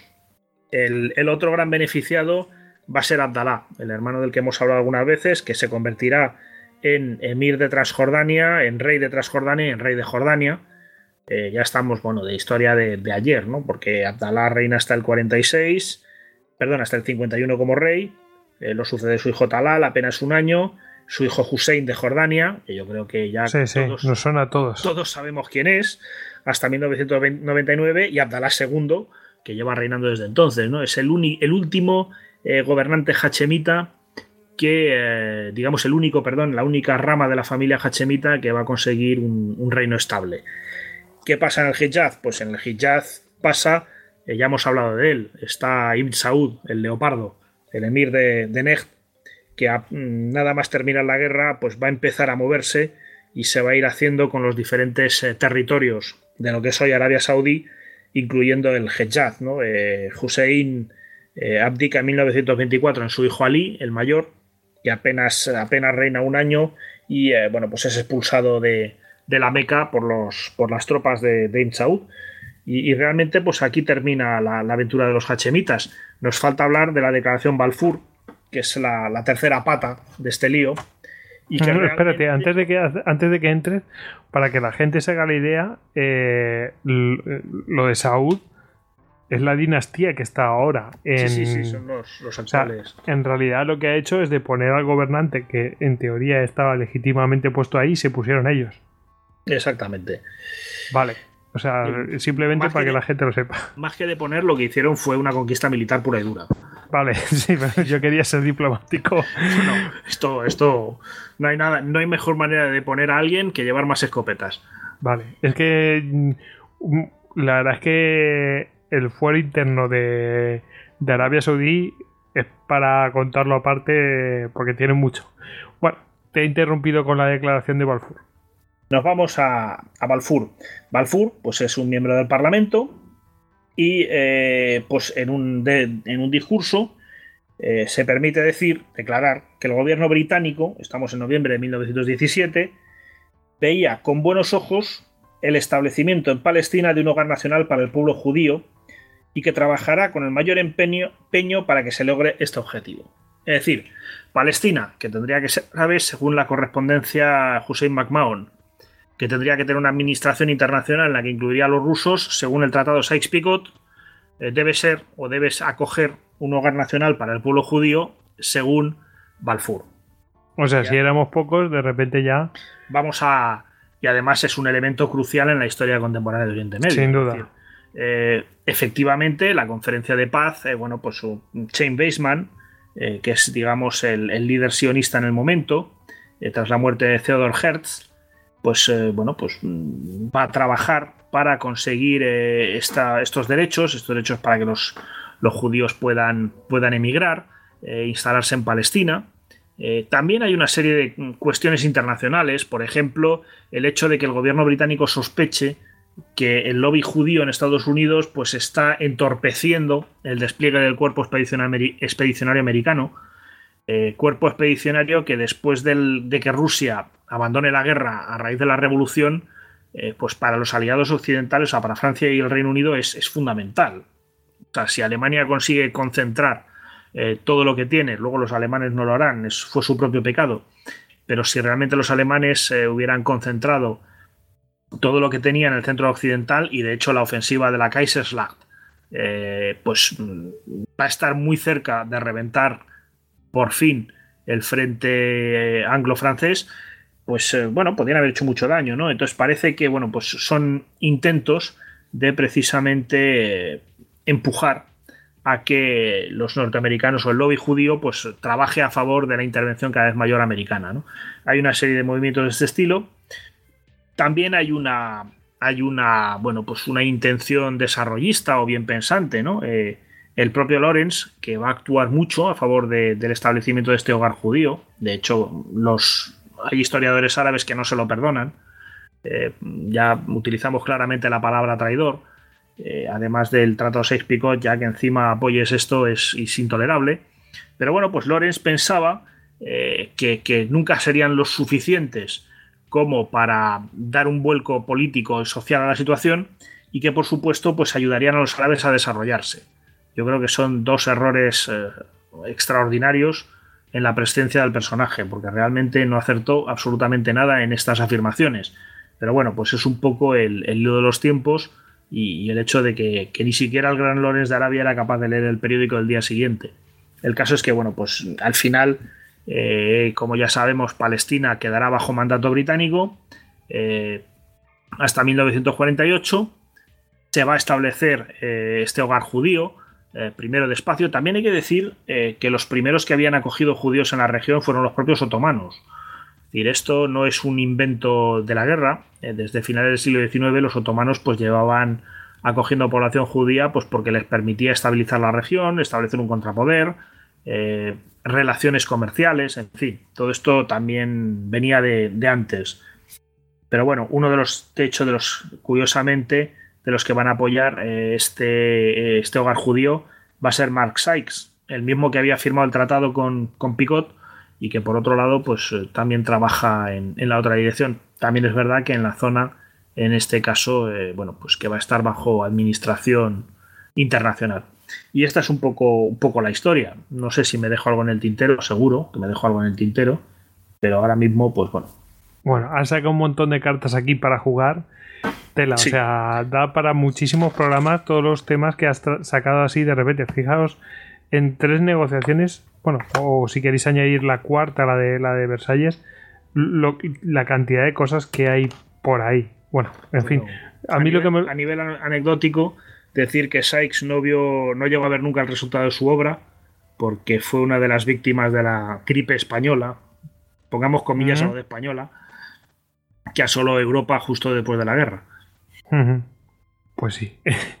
Madre mía, eh, has hecho muy bien, muy bien el apunte, porque bueno, se le llamó, se le llamó española, pues eh, realmente no sé por qué se le llamó española, pero bueno, cogió esa, esa, fama. Yo lo que he oído, pero no lo puedo corroborar, es porque España fue el, digamos que el español fue el primer gobierno que declaró la situación de epidemia y que reconoció lo que, lo que estaba pasando, ¿no? Sí, que nadie lo reconocía y fue España la primera que lo hizo. Pues, pues nos hemos llevado la, la, etiqueta. Nos tocó. bueno, eh, impresionante la diplomacia inglesa. Eh, la verdad es que ha estado súper interesante. Bueno, vamos a ver eh, la última parte de la vida de, de este hombre, de, de Lawrence. Eh, vuelve, bueno, has, dicho tú que va a ir y va a venir porque, bueno, pues se hace famoso a través de un periodista norteamericano que le va a hacer una entrevista. Pero vamos a ver la última parte de, de su vida. Mm, tengo entendido que al final se instala en Reino Unido, etcétera, ¿no? Pues sí, ya hemos comentado que va a jugar a la alta política. Eh, después de retirarse el 4 de octubre, juega a la alta política. Eh, va bien, es decir, bueno, pues siempre es un personaje, como digo, controvertido. Eh, y realmente en un momento dado, pues decide retirarse completamente. De hecho, bueno, pues habiendo llegado a teniente coronel, se va a enlistar en la, en la RAF como simple soldado. Ojo, y con seudónimo, ¿no? O sea, ocultando que era él. Pidiéndose Shaw, me parece. Eh, bueno, es un hombre atormentado, ¿no? Él mismo escribe eh, eh, justo antes de marcharse de Damasco, dice, había nacido libre y un extranjero para aquellos a los que lideré durante los dos años, y esta noche parecía que les había dado todo lo que podía. Esta falsa libertad extraída para ellos por medio de encantamientos y maldad, y no me quedaba nada más que hacer que marchar. El ejército, formado con mis expectativas muertas, convertido ahora en un hecho, se me enfrentó y mi voluntad, el, erosionado instrumento que durante tanto tiempo nos había servido para abrirnos un camino, se rompió repentinamente en mis manos y cayó inútil al suelo. Ya digo que, bueno, eh, en un momento dado en la RAF se le descubre, no se tiene que ir, se apunta al Royal Tank Corps, que en ese momento estaba en desarrollo, eh, hay una serie de, bueno, de follones, ¿no? Y, él vuelve, se le vuelve a admitir en la RAF, porque realmente, y al final, pues eh, muere en un accidente de motocicleta, pues es el inicio de la película Lorenz de Arabia, si no me acuerdo mal. en una, de una forma, pues, bueno, pues relativamente, si se quiere, poco honrosa, pero en el fondo, me parece, si no me acuerdo mal, es eh, tratando de evitar el atropellar a un, a un muchacho que, iba por allí o una cosa de estas, ¿no? Estamos mm. a 19 de mayo de 1935, curiosamente, pues quedan cuatro años para que empiece otra guerra mundial, lo cual no deja de ser... Bueno, uno se pregunta qué podría haber hecho eh, T. Lawrence otra vez en Arabia, porque no olvidemos que, el norte de África y Oriente Próximo pues, fue un escenario. Eh, tal vez, tal vez liderar un ejército árabe contra la colonia francesa de Vichy en Siria pero estamos, estamos elucubrando. Todo elucubración. Bueno, mm, por entonces, eh, bueno, hay dos cosas, eh, dos detalles. Algunos dicen que se lo, que se lo querían cargar. Eh, bueno, eso es el rollo conspiranoico, ¿no? Y luego está el rollo. Mm, claro, los nazis ya habían ascendido al poder, ¿no? Entonces hay algunos comentarios que eran mm, preguntándose por si realmente era filo nazi. Eh, recordemos que esto no era una cosa aislada en, eh, Gran Bretaña, eh, o sea, que hubo gente que era, que era filo nazi allí. Hombre, yo creo que. A ver, yo daría un sentido distinto a la palabra filonazi antes y después, ¿no? Es decir, ahora mismo sabemos exactamente qué es un nazi y colocamos perfectamente a un filonazi en un espectro o en un lugar concreto del, del espectro político y, me atrevería a decir que moral. En 1935, bueno, pues era una cuestión distinta. El partido eh, nazi, pues, pues, era un partido que estaba desarrollando una serie de iniciativas más o menos conocidas en Europa, ni tan desconocidas como hemos querido vender, eh, por lo menos el resto de los europeos, ni, ni tan conocidas, supongo, como pretenden eh, plantear nuestros detractores. pero bueno, pues es un partido que planteaba una serie de, líneas políticas que entregaba un crecimiento económico, aunque falso, pero se veía como un crecimiento económico, un aumento del, bienestar, eh, bueno, pues una serie de cosas. Y en ese sentido, pues efectivamente estaba, el, estaba Edward Mosley, eh, que era, digamos, el jefe de los nazis eh, británicos, y, hubo también pues importantes personajes del, del, Parlamento y de la Cámara Alta y de la Cámara Baja que, bueno, pues flirtearon con el nazismo, con el acuerdo eh, entre el Reino Unido y Alemania eh, para llegar, bueno, pues para una alianza entre ambos países. Eh, fue, fue, una época muy compleja, ¿no? El Reino Unido no quería la gran de ninguna manera, pues podía ser una, una, ideología eh, atractiva por desconocida de sus consecuencias. No, ya digo que no la defiendo en absoluto, pero bueno, también hay que defender a, quien de buena fe pues pudiera ver elementos interesantes en los planteamientos que tuvieron los nazis antes de la guerra y sobre todo antes de que tuviéramos los, detalles de lo que estaban haciendo realmente. Con respecto a Lorenz concretamente, no tengo constancia de que fuera especialmente filonazi. No, parece, no parece que esa, esa, debilidad, esa desazón que marca en que marcan algunos de sus escritos, eh, pues lo inclinen por carácter pues a esto, ¿no? A, ser un hombre de, puño de hierro y, de, planteamientos fuertes que no era que no tenía un carácter muy compatible con, con se supone el que eh, destilaba esa ideología, vamos. Pero dicho sea de paso, lo que Lorenz pensaba, y, yo creo que Lorenz eh, sigue siendo un misterio, lo que Lorenz pensaba y quería es algo que solo Lorenz sabía, si es que lo sabía. Realmente. Bueno, mira, eso nos da muy buen pie para eh, para hablar quién fue realmente T.E. Lawrence. Eh, porque aquí, claro, se le ha mitificado. El periodista norteamericano, pues claro, creó una auténtica leyenda. Eh, luego, bueno, películas, de todo. Ha habido mucho escrito sobre él quién fue realmente. está complicado porque me parece que es una persona pues que además ha sufrido una evolución durante, por lo menos a mi, a mi modo de ver, ¿no? Con lo, con lo, que he visto, ha sufrido una evolución, es decir, no es el mismo Lorenz al principio que después. Eh, bueno, mm, era tan eh, pretencioso o mm, buscaba tanto la fama o, o realmente simplemente le tocó vivir lo que le tocó vivir. En fin, pues eh, yo creo que es un misterio. Eh, a lo largo de estas horas, un ratito corto en realidad, eh, pues lo hemos llamado filo árabe, británico, filosionista. orientalista. orientalista, hemos dicho que era un hombre amante de la fama, hemos dicho que era un hombre tímido, hemos dicho que mandó toda una serie de acciones de los, digamos, partidas árabes en la guerra de guerrillas, hemos dicho que nunca las mandó, sino que solo era el chico del dinero. Eh, hemos dicho de todo, porque realmente uno se va encontrando con, de todo, ¿no? Cuando se, piensa o se habla de Lorenz de Arabia, pues vas encontrando versiones, ideas, en fin, eh, mucho, muchos planteamientos distintos, incluyendo, si, si, alguien lee los siete pilares de la sabiduría, incluyendo el propio Lorenz. Es decir, eh, yo creo que el primero que no tenía muy claro eh, quién era es él, ¿no? Es decir, la forma en que se marcha el 4 de octubre de Damasco, porque, bueno, pues con ese sentimiento de culpabilidad, porque ha engañado a los árabes y en realidad nunca van a tener su país, y la forma en la que vuelve eh, poco después a las negociaciones del Tratado de Versalles y, interviene en la conferencia del Cairo, que es, eh, bueno, la que, la que se llamó de los 40 ladrones, porque allí, bueno, pues los 40 que participaron, pues redistribuyeron, fue donde se hizo la distribución final de, Oriente Próximo y donde se estableció el hogar judío en Palestina y allí estaba él también, es decir, como asesor nada menos que de Winston Churchill, viejo conocido de estos podcasts y a quien seguramente nos volveremos a encontrar en el futuro.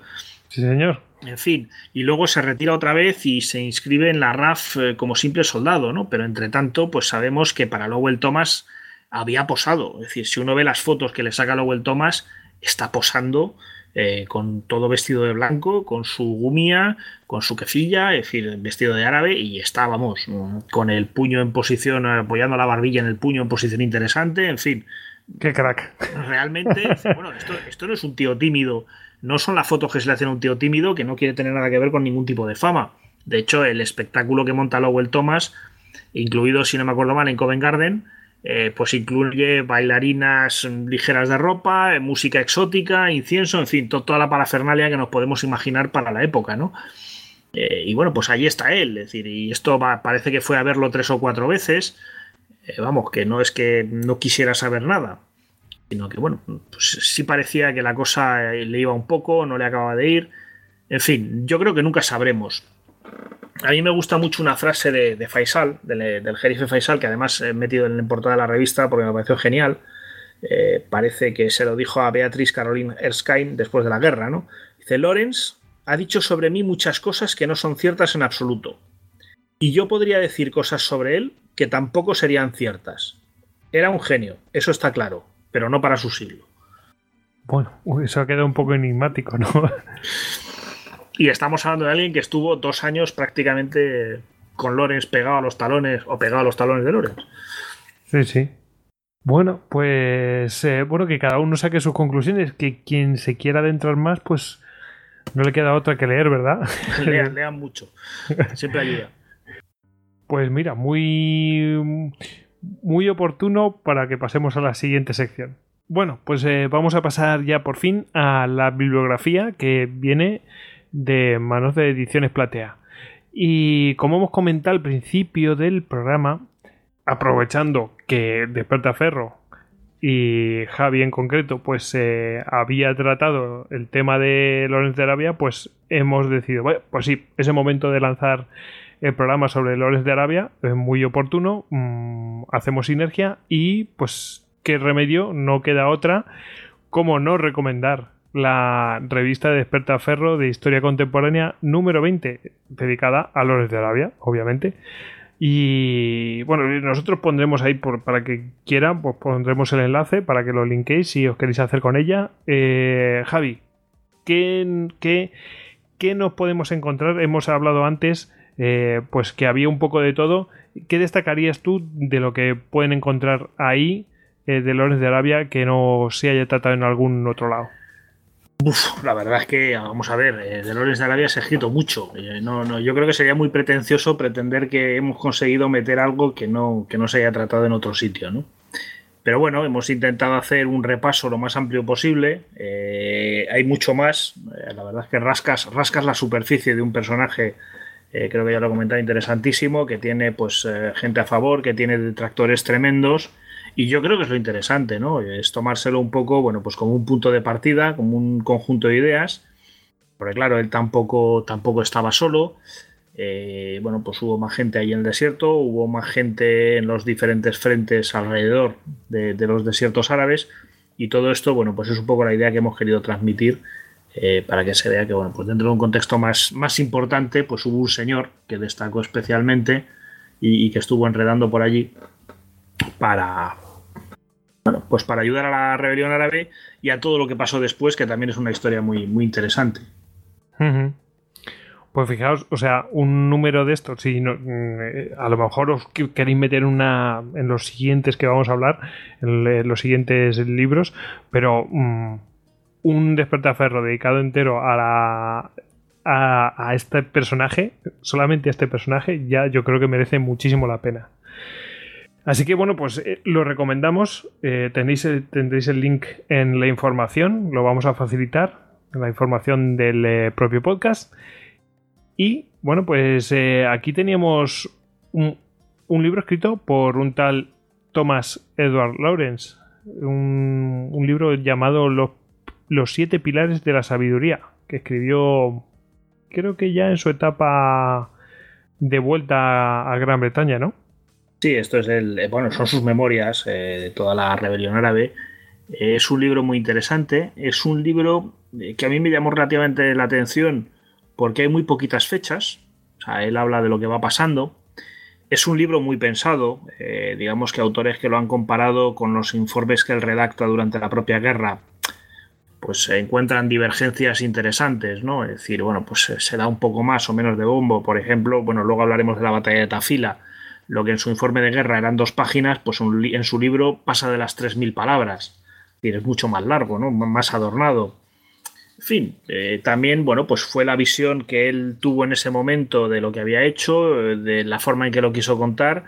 Eh, es una fuente primaria de esta historia fundamental. Pero bueno, pues es interesante un poco cotejarlo con todo lo que, lo que han escrito otras personas. Eh, por lo demás, bueno, pues uno puede creerse o no creerse lo que dice el libro. Desde luego es un libro eh, literariamente exquisito, eh, tanto en inglés, bueno, yo tengo la, edición española de Libertarias Produfi, me parece que es la edición, que también está, bueno, pues tiene muy buena traducción. insisto, es un, es un gusto leerlo, es un gusto leerlo. Hay, hay muchas cosas, hay tradiciones árabes, hay gente, hay acciones de guerra, eh, bueno, hay descripciones de paisajes que al que le gusten le encantarán y al que le gusten menos pues se le harán un pelín largas, pero bueno, yo creo que es un libro con muchas virtudes. Recomendable, ¿eh? como siempre. Tony. Yo, yo, quería añadir que para la gente que lea en inglés y pues quiere ahorrarse un dinerillo, en archive.org está gratis, tanto en PDF como en EPUB. Mm.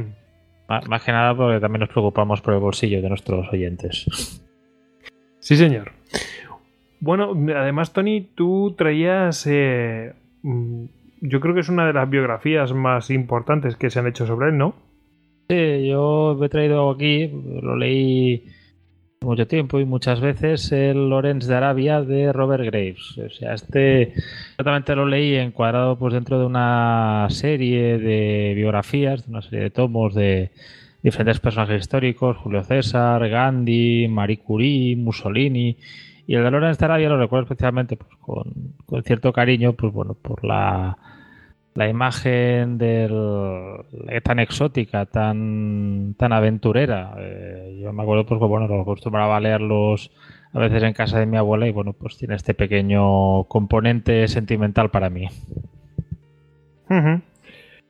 Bueno, eh... hay, hay, que decir, Goyo, eh, dime, dime. que hay una, hay una anécdota curiosa con esta biografía y otras eh, de Lorenz de Arabia, y es que aunque él suministraba información a sus biógrafos, no quería que se le citara como la fuente de esa información. Él siempre fue muy, muy uh -huh. reservado en ese sentido, entonces, eh, bueno, pues no tenían que decir que era él quien les había contado estas cosas, sino que tenían que enmascarar un poco el origen de la, de la información. Uh -huh. Pues oye, no está normal. Bueno, algunas cosas podría comentar él y otras no, me imagino, como siempre. Bueno, eh, tenemos aquí, creo que has puesto tú, Veramendi, eh, una. No sé, si, no sé si es un ensayo eh, de un tal Neil Faulkner. Sí, Faulkner, vamos a ver. Eh, Neil Faulkner es profesor en, la Universidad de Bristol. ha participado, aparte de uno de los articulistas del número, pero bueno, ha participado en el Great Arab Revolt Project, que han estado durante 10 años pues excavando en toda la región donde tuvieron lugar pues, las acciones de Lorenz de Arabia y eh, bueno, pues han encontrado muchos de los fortines turcos, han, tramos del ferrocarril, en fin, han convertido esta historia no tan lejana, que tiene 100 años, pues la han convertido en arqueología y han podido comprobar in situ pues muchas de las cosas que, que sucedieron y que cuenta Lorenz en su libro. Y un poco, bueno, pues de estas experiencias y de todo lo que es eh, la campaña de Palestina, pues nace Lawrence of Arabia's War, la guerra de Lorenz de Arabia, que realmente lo que hace es un recorrido por toda la Primera Guerra Mundial en el cercano Oriente, es decir, desde la campaña británica en Mesopotamia, la campaña del Sinaí, eh, en fin, de todas las acciones de Lawrence. Es un libro muy bien escrito, muy ligero y con muchísima información. Luego el, el autor también, bueno, pues tiene sus propias tendencias y opiniones. Eh, ahí el lector avezado, pues sabrá, sabrá sortear un poco lo que es opinión de lo que es puro dato histórico pero insisto que bueno, pues es un libro bastante recomendable a nivel de información. Uh -huh. Y luego traías dos en lengua francesa. Sí, bueno, uno es eh, también de uno de los, eh, digamos, autores que han participado en el número, Christophe Leclerc, es un, vamos, uno de los grandes especialistas franceses sobre el personaje. En este caso eh, se titula Conté Lawrence en Arabia, avec T. Laurence en Arabie, porque se refiere a la misión militar francesa en el Hijaz. Es decir, bueno, pues allí, como hemos comentado en, alguna, en algún momento, pues no solo estuvo Lawrence, también hubo muchos oficiales británicos y también hubo oficiales franceses. Es decir, eh, cuando vemos, por ejemplo, la historia de esta última columna árabe que sube hacia Damasco, pues eh, las unidades, la unidad de artillería y, parte de los ametralladores, si no me acuerdo mal, pues son franceses, son soldados franceses, ¿no? Entonces, bueno, pues parece que son los grandes ignorados en las biografías y en las películas y todo esto, y sí me parece interesante pues bueno, dar voz a, a este otro elemento de, de, de la historia, ¿no? Uh -huh. Y el otro... Alguna vez os tocaba pillar un poco, ¿no? Sí, claro. De la claro. historiografía anglosajona. Pillaron, pillaron Siria, realmente. y, y, el otro, bueno, yo tengo una edición francesa, Suleiman Musa es un historiador jordano, es uno de los que, bueno, pues han discutido un poco el, o mucho el mito de Lorenz, yo creo que, bueno, ya lo he citado un poco durante el programa, porque da otra visión, da otra visión de muchos acontecimientos Y yo creo que siempre es interesante, bueno, pues cotejar eh, el punto de vista de unos y de otros, sobre todo cuando hay diferencias culturales tan importantes como las que tenemos pues entre Occidente y los países árabes, ¿no? Entonces, teniendo en cuenta que es una aventura eh, muy suya y, que Lorenz es un personaje muy nuestro, pues yo creo que es muy recomendable tratar de ir a las fuentes árabes, no solo el libro de Suleiman Musa, o sea, las propias eh, memorias del rey Abdalá de Jordania, que escribe sobre este tema también, pues son muy, muy ilustradoras, ¿no? Sobre cómo vieron ellos lo que sucedió. Tony, no sé si querías decir algo. No, no, no tenía nada más que añadir. Podría haber resultado el típico chiste sobre franceses, pero me tendré. Para una cerveza, ¿no? Desde luego, mal amigo.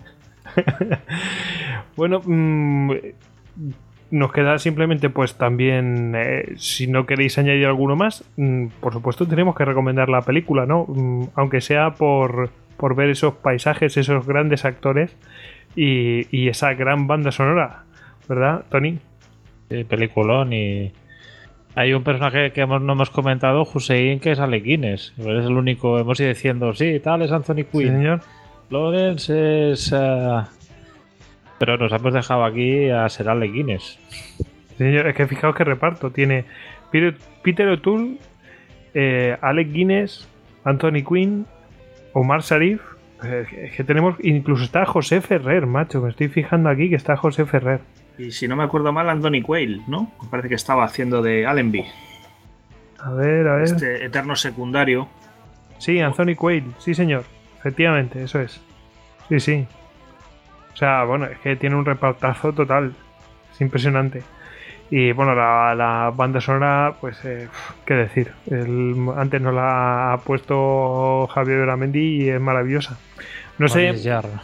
Yo, vamos, lo que tengo recuerdos es de, la película porque la vi hace un montonazo de años cuando era niño y recuerdo trozos. Y, o sea que no, no sé si si es muy fiel a la vida de, este hombre, eso ya me lo tendréis que decir vosotros. Eh, tengo buena excusa para verlo ahora, rememorarla la película, verla de nuevo, revisitarla, como dicen ahora. Eh, pero tiene sus momentos. Tiene sus momentos, ¿no? Que tiene también licencias, ¿no? vale, vale. Pues nada, chicos, hemos llegado al final, así que sin más nos vamos a tener que despedir. Así que vamos a despedir a Javier Beramendi, a arroba tamtamberamendi en Twitter, también miembro del grupo de estudios de, historia militar, gen.es y director de Despertaferro Contemporánea. Bueno, pues eh, Javi, buenas noches. Buenas noches, Goyo. Tony, te despedimos también a ti, arroba Lord Silencester en Twitter. Tony, después de todos los honores que has soltado a Javier, podemos invitar a Tony, friki de la historia militar, Bonanit. y bueno, te nombraremos príncipe de, de algún harén o alguna cosa de estas, ¿no? No, harén, no, ya tengo dos mujeres en casa más, no. Milord Tony of Acaba. sí, señor. Y bueno, pues eh, em, vuestro humilde servidor, Gojix, eh, arroba Gojix barra bajas al duero. Y ya sabéis que a todos nosotros nos podéis encontrar tanto en Twitter, en Facebook, en Google Plus, en Pinterest y en Telegram. Así que, bueno, chicos, ahora sí, venga, despedidse todos. Salam a todos. Salam. Semper Fidelis.